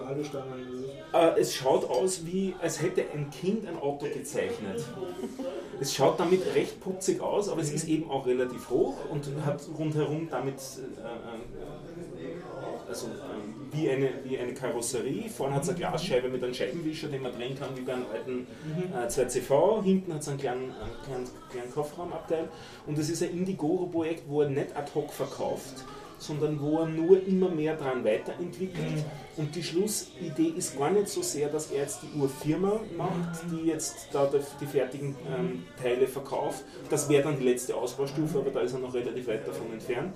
Sondern das erste ist einmal, dass man es kriegt in, in, der, in der Phase, alle kritischen Bauteile können gefertigt werden und du musst dann nur die Standardbauteile Du kaufen. kaufst nämlich seine Entwicklung. Du kaufst seine kannst dann Ent- den Bausätze dir Genau. Dann die nächste Stufe ist dann so dass der IKEA-Modus, wie er sagt. Also du kaufst alle Komponenten in einer Schachtel zusammen und baust dann das Zeug dann selber zusammen. Und erst dann der letzte Schritt wäre dann, du kaufst sozusagen das fertig montierte Fahrrad. Und, und äh, so arbeitet er sich jetzt hoch. Momentan ist er so bei 50.000 Dollar und die letzte Ausbaustufe wären 200.000 Dollar. Aber ich finde es irgendwie sehr nett. Das ist ein Schwede. Du hast ihn gesponsert. Noch nicht, aber das wird wohl kommen. Und man sieht ihn in der Stadt herumfahren und er ist auch ein Para, Paraglider, ein, ein begeisterter. Das heißt, er hat hinten einen Anhänger, wo er den, den Schirm mit herumschleppt und da sieht man herumdüsen mitten im Winter in Schweden in einer, in, in einer Stadt und äh, äh, die auch dort auf einen Eislaufplatz leiden, um zu demonstrieren, wie sicher das Ding nicht ist. und Was so. ich nicht kapiert Nicht habe von deiner Beschreibung, sind die Reifen einfach also- sehr, sehr hoch, sozusagen die Räder, damit er, äh, also ist die Achse, damit die Achsen höher am Nein, Außen sondern das Fahrwerk sorgt dafür. und kleine das Radl Sitz. und dann sozusagen Ja. an ein Gestell, das Ja, oben ja. liegt. Es ist auch ein richtiges, eigentlich, man sitzt richtig auf einem Sessel, was auf sowas Mhm. auch nicht üblich ist. Also das Ding hat dann eine richtige Sitzfläche und eine relativ äh, aufrecht stehende Rücken. Dann ist es Lehne. eigentlich auch kein Liegerad, sondern ein Sitzrad. Sitzrad, ja. Ja. Mein äh, erstes Liegerad war ja auch eher schon ein Sitzrad als ein Mhm. Liegerad, aber es war schon ein Liegerad, definitiv. Aber, ein bisschen aufrechter als äh, Und das, jetzt ist. und das ist ein Einsitzer. Und wenn er dann die allerletzte Add-on-Stufe äh, ähm, Mhm. erreicht hat, dann wird es auch ein Zweisitzer werden. Also dann kommt sozusagen hinten ein zweiter Sitz drauf und wird das Ding halt auch noch größer mit einem zusätzlichen Bauplan für das auch. Aber bisher hast du mir nichts aufgezählt, was ich nicht auch mit meinem Dreirad machen kann. Also es gibt eine Verkleidung, auch ähm, allerdings ist es nur eine Frontverkleidung, äh, so ein, ein Hm. Spannding. Ja. Äh, damit bin ich windgeschützt, allerdings noch nicht regengeschützt, aber äh, da wird es ein bisschen aerodynamisch. Aber es schaut nicht so putzig aus, Dennis. Aber du weißt gar nicht, wie Du- putzig das Du aussieht. musst dir das anschauen. Podride heißt es. Ja, okay, ich schaue es Podride. an. Warum auch immer Podride. Ja, ist in den Shownotes verlinkt. Vom Und rutschen kann ich auch damit auf Eis. Und Das sicher, richtig ja. geil. sogar sicherer. Und du, sich ja. Schnee Das durch. bist du. Ja. Und es gibt ein echtes Hoverbike. Ein echtes Hoverbike Ja. gibt's jetzt. Ja, also der hat sich das. Ah, wohl, das habe ich auch das du ist es auch gesehen? Engländer, Der, das ja, der das ist ein ja. ziemlich verrückter Typ, der hat sich auch schon ein Fahrrad mit Raketenantrieb gebaut. Jetzt hat er sich zur Abwechslung ein Hoverbike gebaut. Im Prinzip zwei riesige Rotoren, einer vorne, einer hinten. Motor, ne? Ja, und er sitzt oder steht so in der Mitte drauf und reitet auf dem Ding. Schaut, und es, ja. es ist ziemlich abenteuerlich, es ist Das auch schaut aber ein bisschen sehenswert. gefährlich aus. Er hat zwar so eine Art Abspann. Ja, hin und wieder überschlägt es noch ein bisschen und so. Also, aber das Klingt ist. Also jetzt geht's los mit den Also Hoverbikes. eigentlich nicht Hoverbike, sondern die Dinger, die aus äh, Star Wars stammen. Die, wo sie dann auf Ja, dem Planeten sowas- durch, sowas- sowas durch den. Wald gerast sind. So stelle ich mir. Aber okay, ich, Ich war gerade auf Back to the Future, die haben ja auch ein Hoverboard. Das ist Nein, nein, das, das ist wirklich so ein, es schaut aus wie ein Pferd. Also, Also, er, ja. er, er sitzt praktisch auf zwei riesigen äh, Rotoren drauf. Ja. Und Okay. wenn wir schon beim Thema sind, ich habe letztens, äh, ich habe gestern erst gelesen, ein, ein, ein Flyboard, das Ding kann wirklich fliegen. Und er ist damit auf zwei Kilometer Höhe geflogen, obwohl er nur drauf stand. Es äh, dauert, äh, ja, Fly Wirklich mal verrückt. Flyboard. und, und wie wird das Flyboard. angetrieben? Ähm, das wird mit Druckluft betrieben. Der hat einen, äh, einen Rucksack auf dem Buckel, äh, mit dem der Druckluft. So ein Raketenrucksack praktisch. Oder? Ja, also äh, fast schon, nur dass es wirklich mit Druckluft und unten, er steht drauf auf der Fläche und es musste ziemlich viel Übung kosten, weil du steuerst das Ding mit den Füßen, wie bei einem Hoverboard aus Back to the Future auch. Das heißt, einmal weiche Knie kriegen und. genau. Und er hat zwei Kilometer Höhe erreicht. Gott sei Dank nicht über festem Grund, sondern über Meer. Wir verlieren. Da hat man dann vielleicht auch ganz gerne einen Fallschirm dabei, oder? Ich weiß nicht, ob der Platz hatte für einen Fallschirm. Ich glaube auch nicht, dass der sich öffnet, weil der eine gewisse Länge braucht. Also Mit die, 2000 Meter nein, nein, mal- also die Leute, die das lernen und von so einem Turm springen, der muss mindestens 120 Meter hoch sein, weil ungefähr 80 Meter Fall brauchst, um das, dass es richtig öffnet. Ja, zwei Kilometer ist dann kein Problem zwei. Kilometer ist Zeit genug. Ja, man muss erst mal raufkommen auf die zwei. Äh, Ja, ja. Ja, stimmt, das auch. Und die Fallschirme wahrscheinlich für zwei Kilometer sind nicht gut geeignet für die für niedrige, ich weiß es nicht. Naja, wurscht. Beten, ja. So, was ist jetzt mit der Polizeigeschichte? Anna, Ja, genau. genau, richtig. Polizei. Was- Ja, ich bin da, ja, das Polizei? frage ich mir auch schon langsam. Ja, warum? Warum? Weil jemand total, total, Entschuldigung, blöd ist. Ja, die Geschichte, ich habe ja vor ein paar Wochen habe ich ja erzählt, dass jemand sich äh, von mir verfolgt fühlt. Ja, ja, genau. Anna wird gestalkt. Nein. Nein. Ja, was sich jetzt herausgestellt hat. Also ich war jetzt die Woche zweimal in München. Einmal war es nur umzugsbedingt, weil ich noch Sachen abholen musste. Das andere Mal war ich auf der Polizei, wurde Ja. vernommen zu einer Vernehmung. cool, also ja. so richtig. Mhm. Ja, ist schon. von Wien her rübergefahren Schon, na, ich hatte dann noch einen Ja. Termin mit meinem Vermieter, mit meinem Ja. München. Ich habe das mit anderen Terminen kombiniert, aber ja, ich musste, also ich bin ja nicht gefragt worden, ob ich will, sondern ich musste. Ja, äh, es hat sich im Nachhinein jetzt herausgestellt, dass derjenige, der sich verfolgt fühlt, gar nichts davon weiß, dass er sich verfolgt fühlt, Ah, Hä? weil Also, nämlich der andere Jetzt wirklich skurril. sich als er ausgegeben hat aha, und gesagt hat, er fühlt sich verfolgt. Anzeige erstattet hat bei der Polizei. Das kannst du anonym oder mit einem falschen Namen. Man hat keinen Ausweis dabei gehabt, einen falschen, falsche, also richtiger Name. Selbst jeder Dorfpolizist tut doch das Erste, was er tut, ist doch einen Ausweis verlangen. Moment, Egal München, gell? München? München. Okay. Da geht es einfach so. Das weiß ich nicht. Der momentane Stand, das ist ja noch Ja, nicht geklärt, ja, die. Geschichte. Ich kann jetzt nur den momentanen Stand und nachdem ich jetzt Beklagte bin und nicht Zeugen, Ja. darf ich auch drüber reden und das mache ich jetzt auch ausführlich, ne? weil ich mir denke, ja, wir blöd muss man den Zeit, dass man sowas macht. So. Also er kam da offensichtlich ohne Ausweis an, hat dann Anzeige erstattet, hat, ähm, hat aber naiv wie er ist, eine der Angaben über seine Person, weil er muss ja irgendwie plausibel machen, dass er er ist, falsch gemacht. Das weiß ich, das kann er nicht wissen. Und die falsche Angabe, die er gemacht hat, ist plausibler als die echte Angabe. Ich möchte jetzt da nicht sagen, was es war. Ja. Jetzt war er aber so blöd, dass er nicht nur zur Polizei. Jetzt war er aber so blöd, dass er nicht nur zur Polizei gegangen ist, sondern er ist an einem anderen Tag auch noch zum Gericht gegangen und hat bei diesem Gericht erwirkt, dass ich mich dem, der er ja nicht ist, der er vorgibt zu sein, auf nicht näher als 100 Meter nähern darf. Also seine, wie heißt das, eine Sperrverfügung? Ich, ich hätte es mir aufschreiben sollen, weil ich Ja. kann es mir nicht merken. Andernfalls müsste ich, was ich nicht habe, 250.000 Euro zahlen o- darf für sechs Monate in Haft Und gehen. wie weißt du, wo der gerade ist? Hat der dann ein GPS oder das Das- musst du selber rauskriegen? Weiß ich nicht, weil der weiß ja nichts von seinem Glück, dass er von mir verfolgt wird. Aber ich darf ihn Nein, momentan nicht kontaktieren, um ihm zu sagen, dass jemand anders sich als er Angenommen, ich ausgegeben bin hat. ein brutaler Schläger und habe meine Ex-Frau geschlagen oder so und die erwirkt so eine Verfügung, dass ich mich ihr nicht nähern darf. Wie weiß ich denn, wo sie gerade ist? Hat Ich weiß, wo, in welchem Stadtteil in München der wohnt, ich Ach so. weiß, in welchem Stadtteil der arbeitet und ich weiß in etwa, wo der dann, äh, in, in welchen Kinos und Kneipen der geht. Und Mhm. das lässt sich durchaus vermeiden in München. Mhm. Die Geschichte ist nur der, ich, ähm, ich gehe davon aus, dass ich weiß, wer- wer diese Geschichte gemacht hat. Mhm. Und der Typ, der das gemacht hat, hat parallel dazu versucht, mich quasi dazu zu bringen, dass ich dem anderen versehentlich über den Weg laufe. Das ist Mhm. Also richtig engineert. ein ja, genau. Und dabei, also mein Falle. 250.000 Euro habe ich nicht. Das heißt, wenn ich dem tatsächlich über den Weg laufe und wenn, wäre das jetzt nicht so, dass ich wüsste, dass diese Angabe falsch ist, Dann kann man nur sagen, Es freuen wir uns, dass das Kenntnisse in Programmiersprachen doch noch relativ wenig verbreitet sind, weil wir hätten das schon zusammengebracht, oder? So das so in Programmieren. ich finde es einfach völlig abgefahren. Und ich habe mir jetzt, ich habe beschlossen, ich mache mir jetzt selber einen gewissen Spaß, ich übergebe das jetzt keinem Rechtsanwalt, sondern ich denke mir, du Depp, wenn du so blöd bist, dann fecht man das jetzt untereinander aus. Jetzt schreibe ich halt Briefe ans Gericht und an die Mhm. Polizei und Also so. von Wien aus beschäftigst du jetzt das Münchner Ich bin jetzt bei Jahren noch- nicht, das dauert immer relativ lang, bis ich schicke als Ja. Einschreiben Ja. und Einschreiben brauchen lang. Mhm.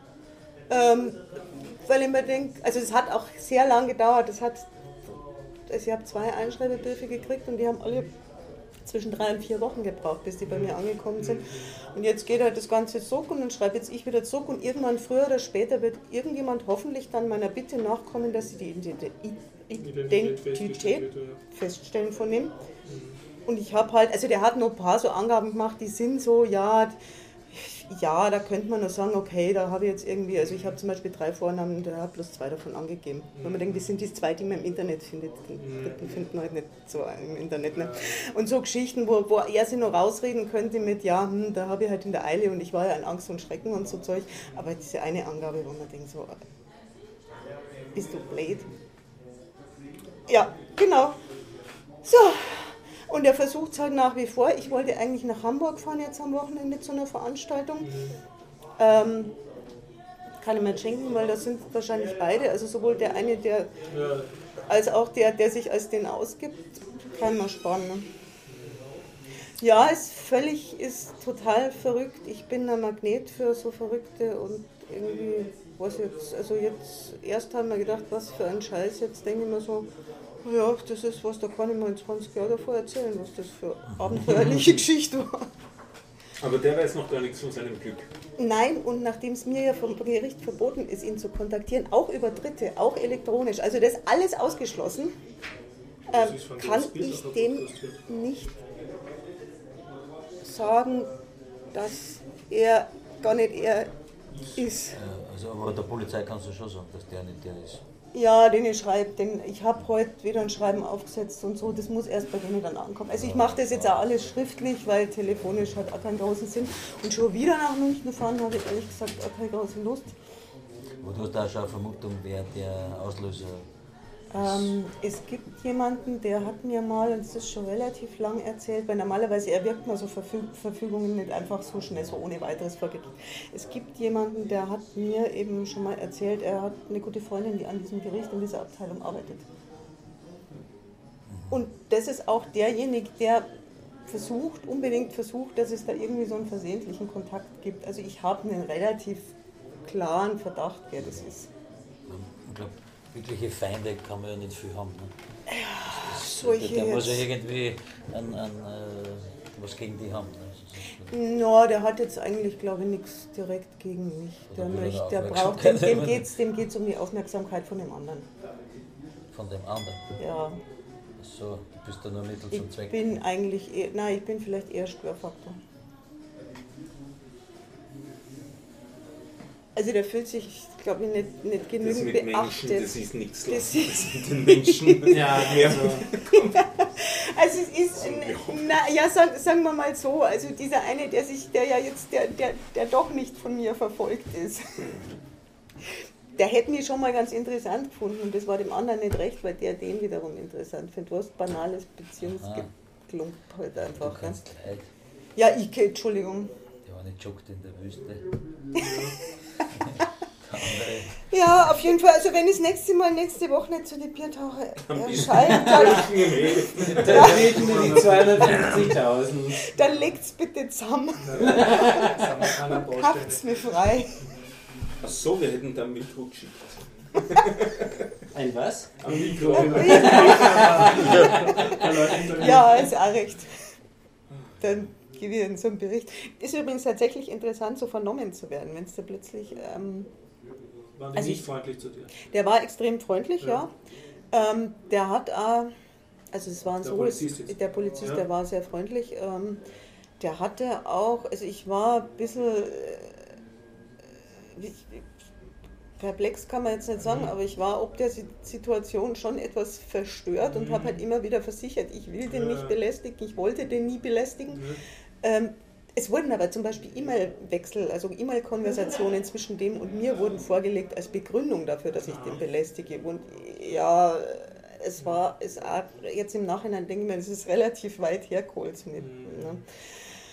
Und äh, der war sehr freundlich, der hat zu mir dann auch noch gesagt, ja, das ist, er denkt jetzt, dass, dass das Verfahren eingestellt werden wird. Mhm. Und dann habe ich eben, weil die Post verspätet kam, dann nochmal vom Gericht, also Mhm. wie blöd muss man denn sein, dass man zwei Verfahren gleichzeitig zur gleichen Sache irgendwie anstößt und das eine, naja. So wie das Das ist klingt. eigentlich interessant, dass das überhaupt geht. Dass da nicht das Gericht sich selbst sozusagen koordiniert. Naja, deswegen, deswegen vermute ich, dass das eben dieser ist, der gesagt hat, die Freundin, Freundin von ihm arbeitet in diesem Gericht. Weil Ja, so ohne jetzt gemeint- weiteres kann ich mir nicht vorstellen, dass das geht. Ich habe gemeint, ich finde es interessant, dass, dass ein Gericht das nicht automatisch fil- filtert. Äh, Dass das nicht sozusagen per se. Das wird sich überschnitten haben. Der ist an einem Tag zur Polizei gegangen. Die Polizei reicht es weiter quasi an die. Aha, und das braucht wahrscheinlich eine Das braucht Zeit. eine Zeit. Das Ja. heißt, das Gericht weiß von der ersten Anzeige noch gar nichts nichts. und dann ist am nächsten Tag direkt zum Zum Gericht Gericht gegangen. Also die, das wird nur dauern, bis. Und wenn es verschiedene Richter sind, die, muss- das muss ja ein Richter anordnen, dann, wenn es verschiedene Richter sind und die das geht, dann werden die überhaupt nichts voneinander erfahren. Super. Wen darfst du jetzt nicht kontaktieren? Die namentlich genannte Person in dem Schreiben, der angeblich Anzeige erstattet hat? Oder die Person, die es dann getan hat? Die namentlich genannte Person, die angeblich Okay, Anzeige ja. erstattet hat, darf ich nicht Also, kontaktieren.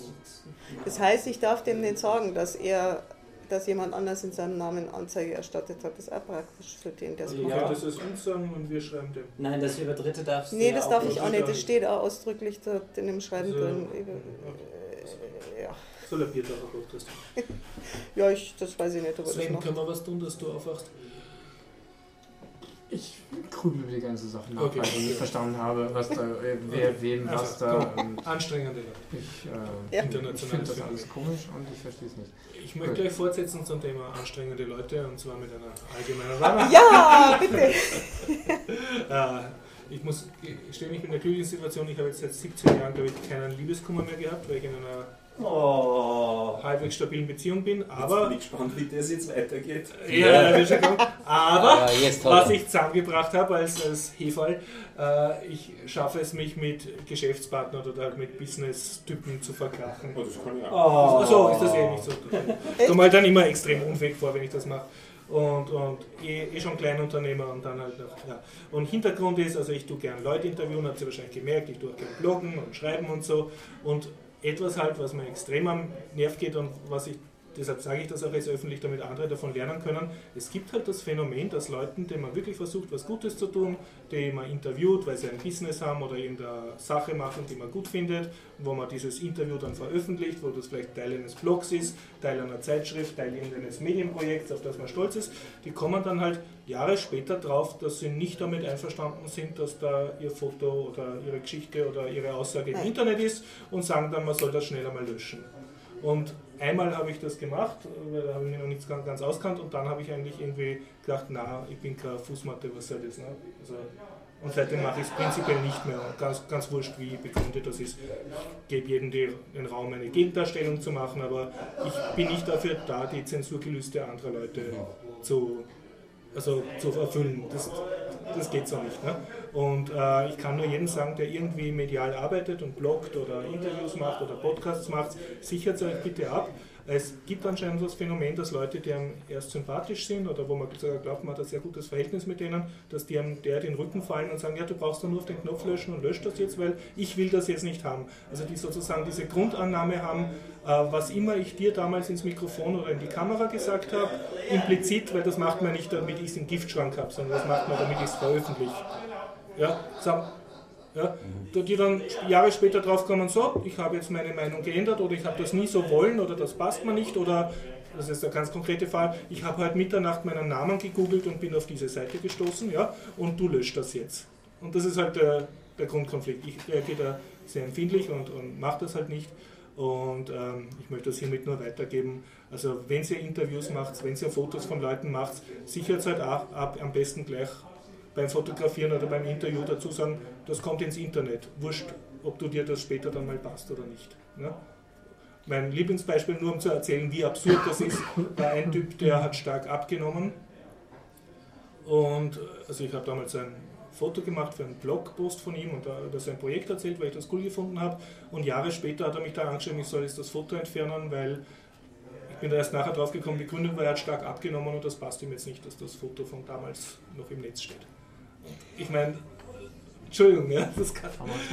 Ja, aber so, so ticken die Leute. Und mein, meine Vermutung ist, dass man halt irgendwie als Medien-User denkt man sich, ah, ja, da Privatsphäre und da habe ich jetzt wieder was gelesen und alle spionieren mich aus, der NSE und Facebook und überhaupt und ah, ich muss was dagegen tun. Und bei wem kann man was tun? Bei Facebook, bei der NSE, bei Google? Nein, aber beim Horst Jens. Ne? Der, und, und, dafür bin ich halt nicht zuständig. Ja? Also in dem Sinn, wenn ihr bloggt, bitte macht euch darauf gefasst, Leute, die nett sind, werden euch blöd angehen und sie, tust du es halt vorher schon. Kann ich jetzt bloß heftig zu nicken, ja, habe ich so danke, auch schon Anna. erlebt. Hast du auch erlebt, ja?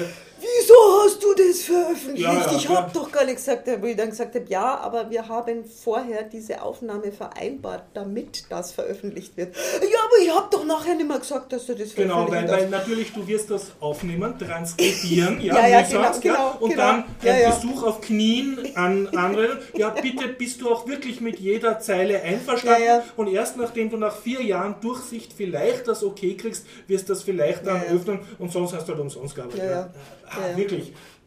Ja, vor allem kann ich nicht ganz nachvollziehen, wie sich die Leute das vorstellen, weil wenn du das veröffentlichst das und dann hast, du, dann hast du irgendwie eine freie Lizenz und dann, dann, dann nein, ist, nein, ist es irgendwie stellt, die stellen Es geht so vor, um, das, um das, den Verlust von Kontrolle und so, so war das dann nicht gedacht. Ne? Weil man plaudert ja, ja. zwar schnell daher beim Interview, ja, aber nachher, das, ich denke, es sind einfach depperte Leute. Und, ja. Ich hätte gerne Minute 17 mit diesem Podcast gelöscht, da ich irgendwas gesagt habe, das ich mich immer erinnern. Danke, Stefan. Ja. ja. Aber ich habe auch schon Worte aus Podcasts, also aus Podca ja, Podcasts rausgeschnitten. Aus deinen eigenen ja, ja. oder aus anderen hast du gesagt, aus, du aus, durchschneidest das jetzt aus? Nein, aus, von mir aufgenommen mit jemandem anderen. Da habe ich dann vorgelegt zur Kontrolle, mhm. zur Freigabe und dann, ja, aber das Wort hätte ich gern nicht drin, ja. oder das weiß ich nicht. Das hast du natürlich gern gemacht. Habe ich gern gemacht, war Heimarbeit, den Satz rausgeschnitten oder das, ja. das, das Und die Timestamps haben dann auch nicht mehr gestimmt. Also kann man ja, ja, ich sehe es irgendwo nur ein, wenn einer sagt, okay, man erkennt mich jetzt nicht mehr auf dem Foto, weil ich irgendwie 50 Kilo abgenommen habe. Also wenn man das höflich formuliert, könntest du dann bitte das Foto austauschen. Kann man sich ja nur überlegen, ob man das machen möchte, aber, aber so dieses Fordernde, dieses Selbstverständliche, das, äh, na. Ich weiß nicht, wie es mit dem Recht am eigenen Bild ist. Und wenn man es erstmal hergibt und für, zur Veröffentlichung? Ja, aber das Recht am eigenen Bilde ich glaube, dass ähm, ein nachträgliches Löschen ist tatsächlich nicht möglich. Also sobald man zugestimmt hat, kann man es nicht ohne weiteres, außer die, dieses Bild könnte äh, ähm, wirklich, ähm, äh, wie heißt das nochmal, ähm, nachteilig für die Person sein. Also da gab es in Deutschland einen Fall, dass ein Fotograf ähm, sich von seiner Freundin getrennt hat und er hatte halt Bilder von ihr, die ähm, sie in bestimmten Posen gezeigt hat. Ähm, typische Sexfotos online stellen. Nicht Sexfotos. Äh, äh, und online stellen wir auch nicht das Thema, mhm. sondern er musste sie löschen, weil sie hat das Recht am eigenen Bilde mhm. und das sind kompromittierende Bilder. Das musste er löschen, obwohl er es äh, auch nie vorhatte zu veröffentlichen. Das sind so Beispiele, ähm, wo es nur nicht mal um Veröffentlichung ging. Und Veröffentlichung kann sein, wenn dieses Bild zum Beispiel zum Nachteil dieser Person ähm, wäre, ähm, da, dass du gezwungen werden kannst, dieses Bild zu löschen. Aber dann würde ich es wirklich darauf auf, äh, drauf ankommen lassen, wenn dir klar ist, nein, das ist nicht zum Nachteil. Ich rede hier von Interviews, ja. Ja, und Interviews, das sind Worte, da hat man kein, man hat kein Recht auf äh, seine eigenen Worte nachträglich. Ja, das ist aber das ist vielen Leuten, glaube ich, nicht klar. Ne? Die glauben auch, wenn ich was auf YouTube gestellt habe, ein Interview, also was ich gefilmt habe, dass ich das dann nachher lösche, weil es irgendwie nicht mehr passt. Ne? Ich bin sicher, dass das vielen nicht klar ist. Ja, Jetzt würde mich fast interessieren, was da für kompromittierende Interviews gibt. man kann es gerne nachschauen, schaut ist schon. Ja. Wurscht. Nein, Okay. Ich habe was Erfreulicheres zu erzählen. Einen Töchtertag habe ich erlebt. Habt ihr noch Themen äh, erfreulichere? Oh, ich schauen schon alle ganz müde. Ja, ich habe noch Ja, einen. bitte, erzähl du ein Freudiges. Nee, komm du erstmal mit deinem Erfreulichen. Okay. Gut, äh, ich hatte einen Wiener Töchtertag erstmals. Das ist so eine, eine, wie soll ich sagen, eine Veranstaltung, wo die Gemeinde Wien, Wirtschaftskammer, Frauenreferat und Stadtschulrat zusammenarbeiten, damit äh, Wiener Schülerinnen in Betriebe rein können, die mit technischen Berufen, IT und, und MINT äh, zu tun haben und da sozusagen schnuppern können, in der Hoffnung, dass die dann später zu euch auf die FH Technik kommen, Technikum kommen und was Gescheites studieren und nicht alle Französisch, Englisch und, und äh, Sprachen. Psychologie studieren. Und ähm, ja, und äh, da habe ich wirklich dann mein Haus, also mein Büro voll gehabt. Äh, ich war zehn Stunden also durch, ja, durchunterrichtet sozusagen immer mit äh, sieben Kindern in zwei Stunden Blöcken. So, also das war die Eindruck, ich hatte sehr viele Anmeldungen. Ich habe gesagt, ich mag nicht mehr als sechs, äh, sieben gleichzeitig und ja. Und ich habe dazu ein Blogposting geschrieben, kann man nachlesen unter spielenprogrammieren.at Blog und worauf ich sehr stolz bin, äh, die Mädchen waren also dafür zwei Stunden und ich habe gedacht, okay, eine Stunde kann ich sie programmieren lassen, aber mehr ist vielleicht auch ein bisschen anstrengend. Und dann habe ich die erste Stunde genutzt und halt so gesagt, habt ihr irgendwie Fragen, technischen Beruf und so und, und so viele Fragen haben es dann eh nicht gehabt. Aber dann habe ich eine Frage an Sie gehabt und das habe ich auch aufgenommen und zwar ich habe gesagt, schaut mal, ich mache da Programmierkurse für Jugendliche, warum glaubt ihr, habe ich 80% Burschen und nur wirklich unter 20% Mädchen in den Kursen. Und die Mädchen haben dann halt sehr viele Antworten gewusst und das auch äh, erzählt. Und ja, es war für mich äh, relativ interessant halt. Hast du direkt von der Beispiele, was haben die gesagt? ja, also ich habe es alles in dem Blogposting aufgeschrieben. Ich habe auch den Soundfile, aber ich bin so ein bisschen zu faul, den zu schneiden, weil es sich natürlich oft wieder wiederholt hat. Äh, Aber Antworten waren halt, also es waren jetzt keine weltbewegenden Antworten, die man noch nie gehört hat. Aber es war irgendwie lustig, weil die irgendwie sofort was gewusst haben.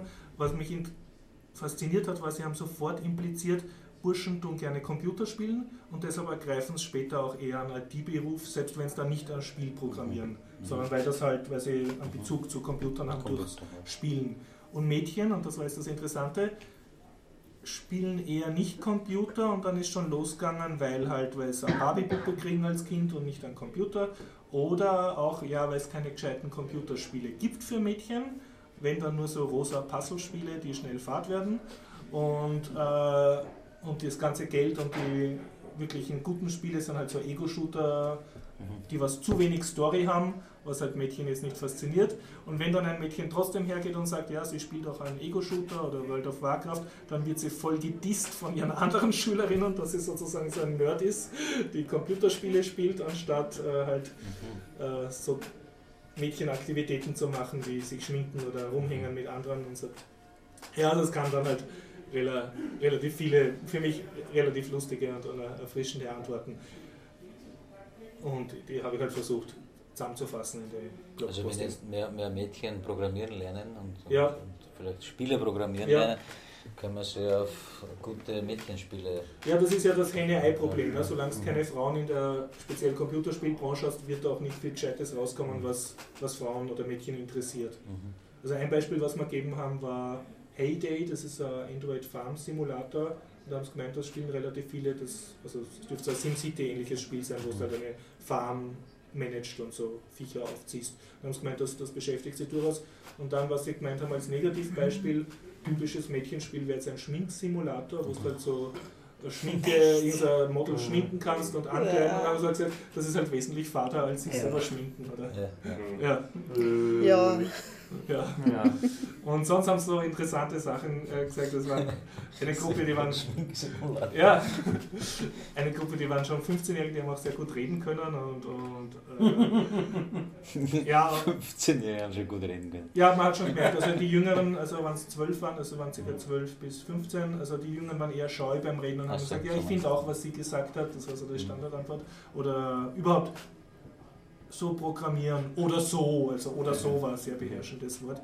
Und die, die Älteren haben halt ein bisschen besser diskutieren können und man hat gemerkt, die haben von der Schule das schon mehr geübt gehabt. Und die haben gesagt, ja, es ist überhaupt so, äh, bei ihnen wird jetzt sozusagen von der Gesellschaft und der Umwelt, dann wird halt erwartet, dass sie gut ausschauen und möglichst Model werden und, und Sport treiben und, und schlank sind und, und gut gekleidet sind. Und, und, haben gemeint, und die Burschen schauen aus, wie, wie sie wollen und hängen nur die ganze Zeit faul herum und spielen Computer oder Sport. Und das ist dann abgeglichen in der Diskussion, wo findet man jetzt überhaupt Burschen, die noch gut ausschauen.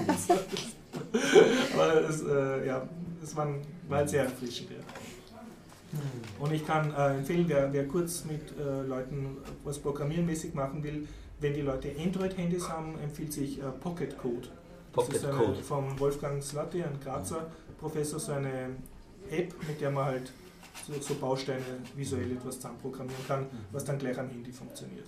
So wie Scratch. Oder? So wie Scratch, ein bisschen nicht ganz so hübsch, weil es halt rein aufs Handy Ja. ausgelegt ist, aber du kannst den Lagesensor vom Handy ansprechen. Du kannst so ein Spiel machen, wo jetzt, also wir haben ein Mädchen fotografiert, ihr Gesicht ausgeschnitten und das wurde dann so rumbalanciert auf dem Handy und durfte nicht von der Fläche runterfallen. Das kriegst du in einer Oh, das stimmt aber nicht. zusammen. Ja. Tja, mich wundert allerdings natürlich. Es Bitte gibt, ja unter Spielen Frauen. programmieren slash blog. Bitte, ja? es gibt ja schon eine ganze Menge Frauen äh, In der in technischen Berufen, auch Ja, Spieler. ja. In Berlin gibt es einige Meetups Mhm. und ja, es gibt natürlich so speziellere Meetups, ja, wo in Women in Coding Ja, oder wo man so äh, ja. Aber ich bin mal hingegangen und ich fand das ja eigentlich sehr spannend, weil, naja, das hat mit Frauen an sich jetzt direkt nicht unbedingt zu tun. Die, die, ein technischer Vortrag ist ein technischer Vortrag. Meine Frau hat äh, gezeigt, hat, was sie macht bei einem ja, Spielehersteller, aber sie kümmert sich halt um das Interface und Mhm. was es da alles gibt und was sie einsetzt für Tools und ein paar Screenshots gezeigt und so weiter. Total interessant. Äh, ich würde mal gern mehr dahin schicken und sagen, hier, das schaut euch das an, so ist das halt. Also mehr junge Mädels meinst du jetzt? Ja, nicht, ja, äh, genau. nicht Also es gibt schon die so Idee haben, technische ja. Meetups, ja. Nicht so viel Frauen bisher, aber ich sehe keinen Grund, warum es eben nicht mehr gäbe. Ja. Und äh, ich finde es immer sehr schade, wenn ich höre, dass jemand gedisst wird, ja, weil er sich für etwas interessiert und äh, die, die Peer Group irgendwie drumherum Ja. sagt, das solltest du nicht machen. Ich würde die mal sofort gerne irgendwo hinschicken hier. Also was haben wir hier? Ein Happy Lab, wir haben Meta Lab. Es gibt die ganzen anderen Meetups auch noch, ja. Bitte da hingehen, sich nicht ablenken lassen. Also ich finde es sehr ärgerlich, dass immer Leute sagen, das, was du machst, ist doof. Soll ich sofort sagen, ja dann, ich mache es halt, was mich interessiert, mach doch deinen eigenen Scheiß. Ja. Ja. Also, Am Wochenende versuchen wir wieder 30 Frauen in die Softwareentwicklung zu bringen. Und Und dann zwar machen wir ein Race Girls. Rechtsgeld. Okay, ja. Ähm, auch wieder sozialer interessanter Nebeneffekt. Organisiert wird es diesmal von der Entwicklungsleiterin von der Firma, die hinter der Software Mindmeister steht. Das ist so eine Mindmapping, so ein Mhm. Mindmapping-Tool. Das ist in Rails geschrieben. Äh, ursprünglich äh, stammt sie aus, aus Rumänien. Jetzt ist sie, Mhm. glaube ich, acht Jahre oder so in Wien tätig äh, in, der, in der Firma und ist mittlerweile die Entwicklungsleiterin. Äh, sie ist oft einmal auch dabei beim Vienna AB, beim Ruby Meetup. Mhm. Aber sie hat dort, noch- dort noch nie einen Vortrag gehalten. Mhm. Also auch so dieses über den Schatten springen und dann das Mhm. einmal tun, das ist für viele Frauen sehr schwer, ganz einfach. Diese, dieses äh, Vienna AB Meetup, organisiert auch von einer Frau und zwei Männern, aber die Vortragenden sind eigentlich zu 95 oder 99 Prozent die Männer. Das ist ganz dominant. Also von Männern für Frauen. Na, also würde ich auch nicht sagen, weil so hoch ist der, der Anteil von den Mhm. Frauen dort auch nicht. Also es Mhm. wird so sein, vielleicht 20 Prozent oder so in etwa an Frauenanteil. Also sind genug. Männer auch jetzt. Es sind auch sehr viele äh, Meetups in den, in den äh, auch Männer, sehr viele dort. Aber eben der, der, die, bei den Vortragenden sind die Frauen noch viel mehr unterrepräsentiert als bei den, bei den Anwesenden.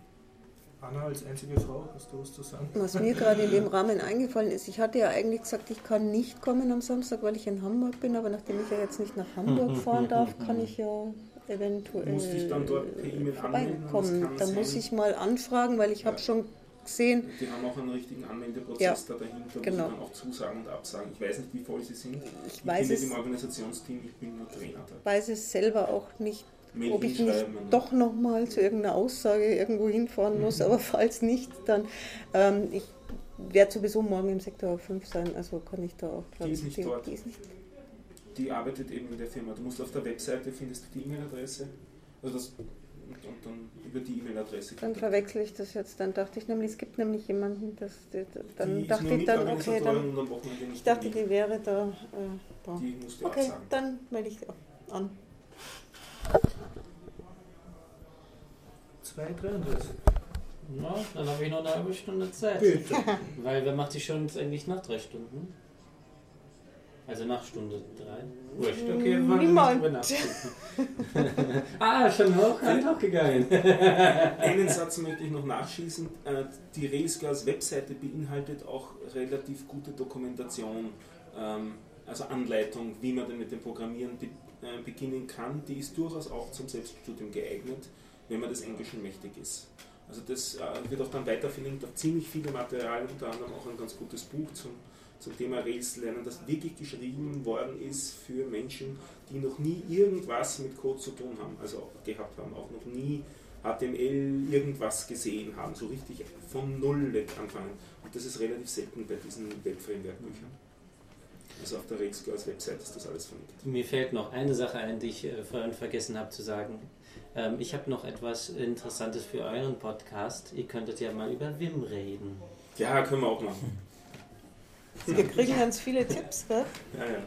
und Themenwünsche. Ja, ich habe euren Podcast noch nie gehört, Ja. aber es ist ja genauso wie Wir- ein Biertaucher wir haben auch den habe ich Hörer. noch nie gehört. Nochmal die URL von eurem Podcast bitte. Du die Pinkeln auer-uff-co.de, abgemacht genau. Ja.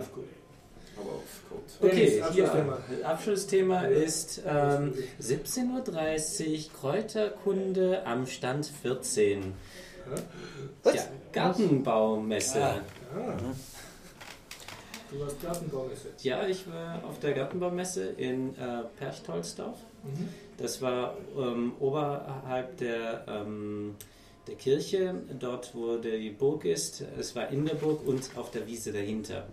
Es war ziemlich groß, aber ich kannte es schon von letztem Jahr, da war ich auch schon. Und ähm, ja, es hat sich auch nicht so viel verändert. Es sind fast immer dieselben Stände. Ich kann sehr gut das indische Essen dort empfehlen. Die Burger kann ich nicht empfehlen. Und den tschechischen Stand mit dem Essen kann ich auch empfehlen. Und äh, die gebrannten Mandeln sind auch immer wieder ein Highlight. Ähm, was gibt's noch Aber so? warst du auch wegen Ach ja, genau. Stimmt, das gibt es ja auch noch, das habe ich ganz vergessen.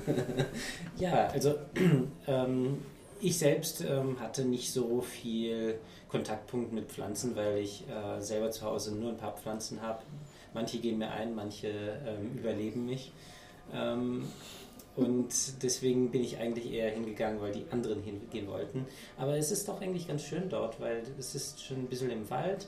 Ähm, und das- die Stände sind auch zum Teil recht interessant, was die so feil bieten. Zum Beispiel sind da auch Leute mit Hängematten für Indoor.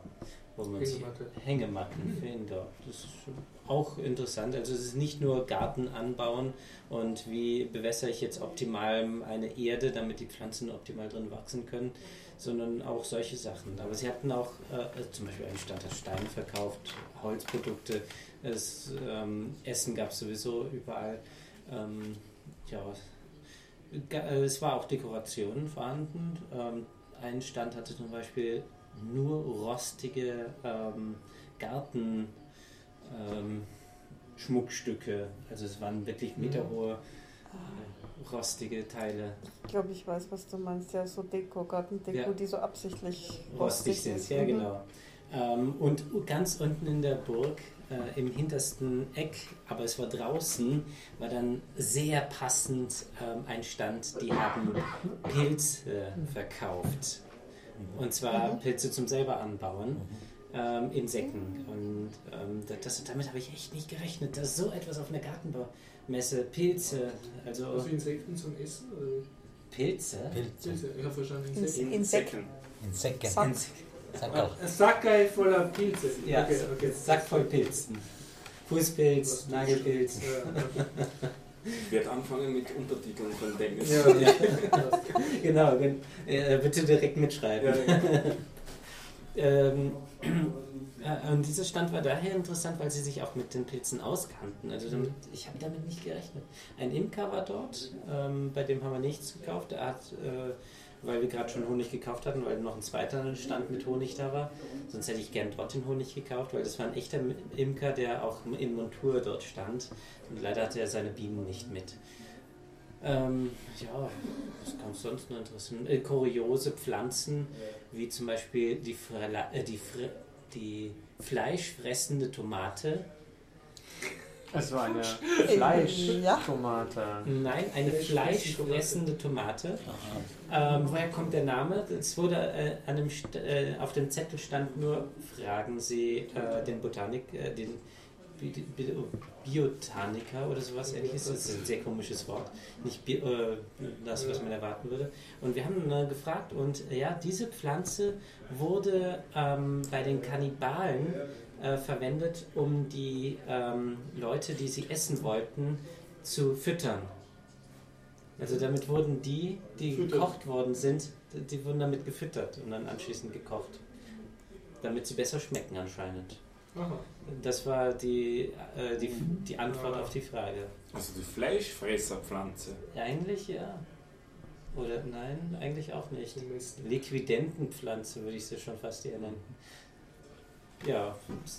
Ähm, also wir Garten, äh, also sagen wir mal so, äh, vielleicht eine Empfehlung für die Leute, äh, die sich mit Gartenbau und dergleichen ähm, äh, befassen und sich mit auskennen, sollten auf jeden Fall dorthin gehen. Das ist eine ziemlich große Messe, die ist ziemlich ernst gemeint, äh, ist nicht so eine ähm, Messe, wo man anschließend hingeht, boah, das war langweilig oder sonst was, äh, sondern wirklich eine Messe, ähm, äh, die ziemlich gut besucht ist, wo die Stände auch sehr, äh, ähm, sehr passend sind. Mhm. So, nicht einfach so eine Messe, wo man wirklich denkt, na, wieso war ich, bin ich da hingegangen? Hast du dir so ein kleines Blumenkistel oder sowas dann gegönnt?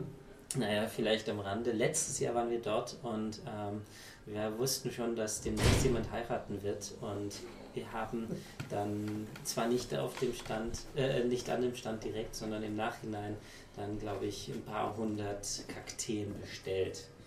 Also bei einem, der dort ausgestellt hatte. Worauf man sich gut betten kann. Ja, d- äh, sehr gemütlich auf jeden Fall. Aber es waren so ganz kleine Kakteen, also so richtig putzige, die so groß sind, dass sie vielleicht nur einen Stachel haben können. Also sind ein bisschen gewachsen. Hm. Ja. Ich frage mich ja, wie viele Leute in ihrem Garten so Zeugs anbauen, einfach nur um die Nachbarskinder rauszuhalten. Oder die, die reingefallen sind, dass sie, die kommen einfach nicht raus. Die werden dann von den fleischfressenden Pflanzen. Darf ich Also es ist zusammenfassen? Du empfiehlst die äh, Garten. Ja, also besonders wenn man gut betucht ist, weil dafür gibt es auch jede Menge Stände, wie zum Beispiel einen Stand, da hatten sie nur so einen Stehtisch, wo mittendrin ein Grill ist mit Greifarm und allem und Dach oben drüber. Ein Grill für dich, ein? Ein oder? Grill, äh, nee, der, so ein Greifarm, nur, ähm, ich weiß gar nicht, wofür der da ist, weil der ist nicht automatisiert, er kann nicht greifen, sowas, sondern der ist einfach da. Ich glaube, der ist einfach nur, um ähm, einen Deckel drüber zu halten oder solche Sachen. Nee, ich weiß nicht. Also man muss ihn ja mal. Nee, der war ja extra noch mal drüber. Ach so. Also solche Sachen waren dort auch. Das ist sehr urig, was man sich so alles überlegt. Ist die jetzt was für Leute, die zum Beispiel keinen Garten haben? Oder ist die nur, Für wenn man Ja, eh nicht weiß, was man noch in seinen Garten reinpflanzen soll? Für beides würde ich sagen, Okay. weil die Pflanzen, sie haben auch Balkonpflanzen. Es war ein Stand Aber nur mit kein Balkon. Balkonpflanzen. Lavendel. Ich habe ähm, noch nicht sie mal Außenfensterbretter. Ich habe so, so Fenster, wo nur innen Fensterbrett ist. Ja. Hm, es gibt ja auch Seed Bombing, wo man einfach Samen vorbereitet, ein bisschen äh, ja. Erde drumherum und das dann aufsetzt Ja. so in dem Public Space und dann blüht da was Ja, wir haben einen Innenhof, wo es schön blüht. Da blüht es Ja. aber sowieso schon schön. Und dort, wo ich wohne, blühen auch die Tulpen. Richtig prächtig. Da hat sich die, ähm, ich weiß nicht, MA23 oder wer ist für die Gärten zuständig? Weiß ich gar nicht mehr. So richtig 48, oder? Nein, das sind die die, die, bringen es wieder weg. Nee, 42. Die bringen es wieder weg. Die kümmern sich ähm, ziemlich gut um die Tulpen. Hm. Ja, das ist schön. Liebe Leute, hat noch jemand was zu sagen? Weil wir sind auf 2,43 und irgendjemand muss auch die Shownotes machen. Ja, stimmt. Also ich habe noch eines zu sagen. Schön war es, auf Wiedersehen. Jetzt kann ich nicht mehr sagen. Oh, Entschuldigung. Heute Nachmittag wurde in Berlin das Wikileaks-Logo in 3D eröffnet. Ach ja. Also wir hatten es letztes Wochenende erwähnt. Äh, Ich habe schon ein Bild gesehen äh, davon. Äh, Politiker Hans-Christian Ströbele hat offensichtlich was gesagt, eventuell auch ein paar andere. Mehr habe ich bisher nicht gesehen, aber immerhin, das Ding existiert. Das äh, Hourglass, die Sanduhr ist bemalt worden mit dem Wikileaks-Logo und ist dort in Kreuzberg nun für eine Weile zu sehen. Und wir schauen natürlich mal, wie lange das sozusagen vorhält, bis das mit Graffiti bestreut wird. Das Ganze ist aber auch nur temporär, das heißt, das wird jetzt nicht auf ewig da sein, sondern vielleicht die nächsten zwei, drei Monate offiziell und danach vielleicht einfach wieder zusammengestrichen wird auf eine neutrale weiße Farbe. So. Also es ist passiert, es existiert, schaut es euch an. Wir verlinken es. Bitte Foto schicken. Bist. natürlich. Direkt morgen früh. Danke. Stefan? Nächstes Mal. Hm. Ich habe auch noch zwei Filme. Von Edward Snowden gibt es einen Talk auf der Republika. Hast du schon geguckt? Nein, habe ich noch nicht geguckt, Hm. aber ich weiß, dass es, dass, er, dass es ihn gab. Ah, Mhm. Also Aufzeichnungen habe ich, sind glaube ich auch noch nicht Der muss ziemlich sauer gewesen sein, Edward Snowden. Habe ich gehört. So? Ja, ja, der muss wirklich mal äh, wirklich ernst äh, sauer reagiert haben. Also das, das muss, glaube ich, in, auf der Republika gewesen sein. Einen netten Tweet von ihm gab es, wo er erklärt hat, nachdem du Rubik's Cube halt gesagt hast, man soll nicht unterschätzen die Datenübertragungsrate, die man mit einem Rubik's Cube so, zusammenbringt. okay, ja. Und nämlich unter dem mittleren Blatterl passt ziemlich genau eine Micro-SD-Karte hinein. So. Und mit dem Mechanismus haben sie schon Daten durch den, äh, mit dem Flieger geschmuggelt. Mhm. Und dann wieder das Blatterl drauf, dann sieht man kaum, dass da was drunter ist. Also wenn man nicht weiß, dass man hinschaut. Mhm. Also die Datenübertragungsraten mit USB, äh, mit USB sage ich, mit Rubik's mhm. Cubes sind ganz manierlich. Terabyte-Bereich. Okay. Mhm. Dann müssen Sehr wir verabschieden uns langsam. Bis zur nächsten Woche, 19.30 Uhr, Das es heißt, Bierdauer-Podcast 200. Was haben wir denn? 255. 255. 255. 55. Und danach kommt wirklich eine runde Zahl. 256. Yeah! Wow, ist Ja! Okay. Ja, wenn Sie dabei sein wollen, höchstwahrscheinlich wahrscheinlich wieder dabei. Presse Ist der 19.30 Tag schon fix? Dienstag, oder? Dann sagen wir auch Dienstag. Dienstag 19.30 Uhr. Ich schätze die Presse sowieso ist. Gut, vielen Dank fürs Zuhören. Danke. Danke. Und wir sind genau auf 2,46.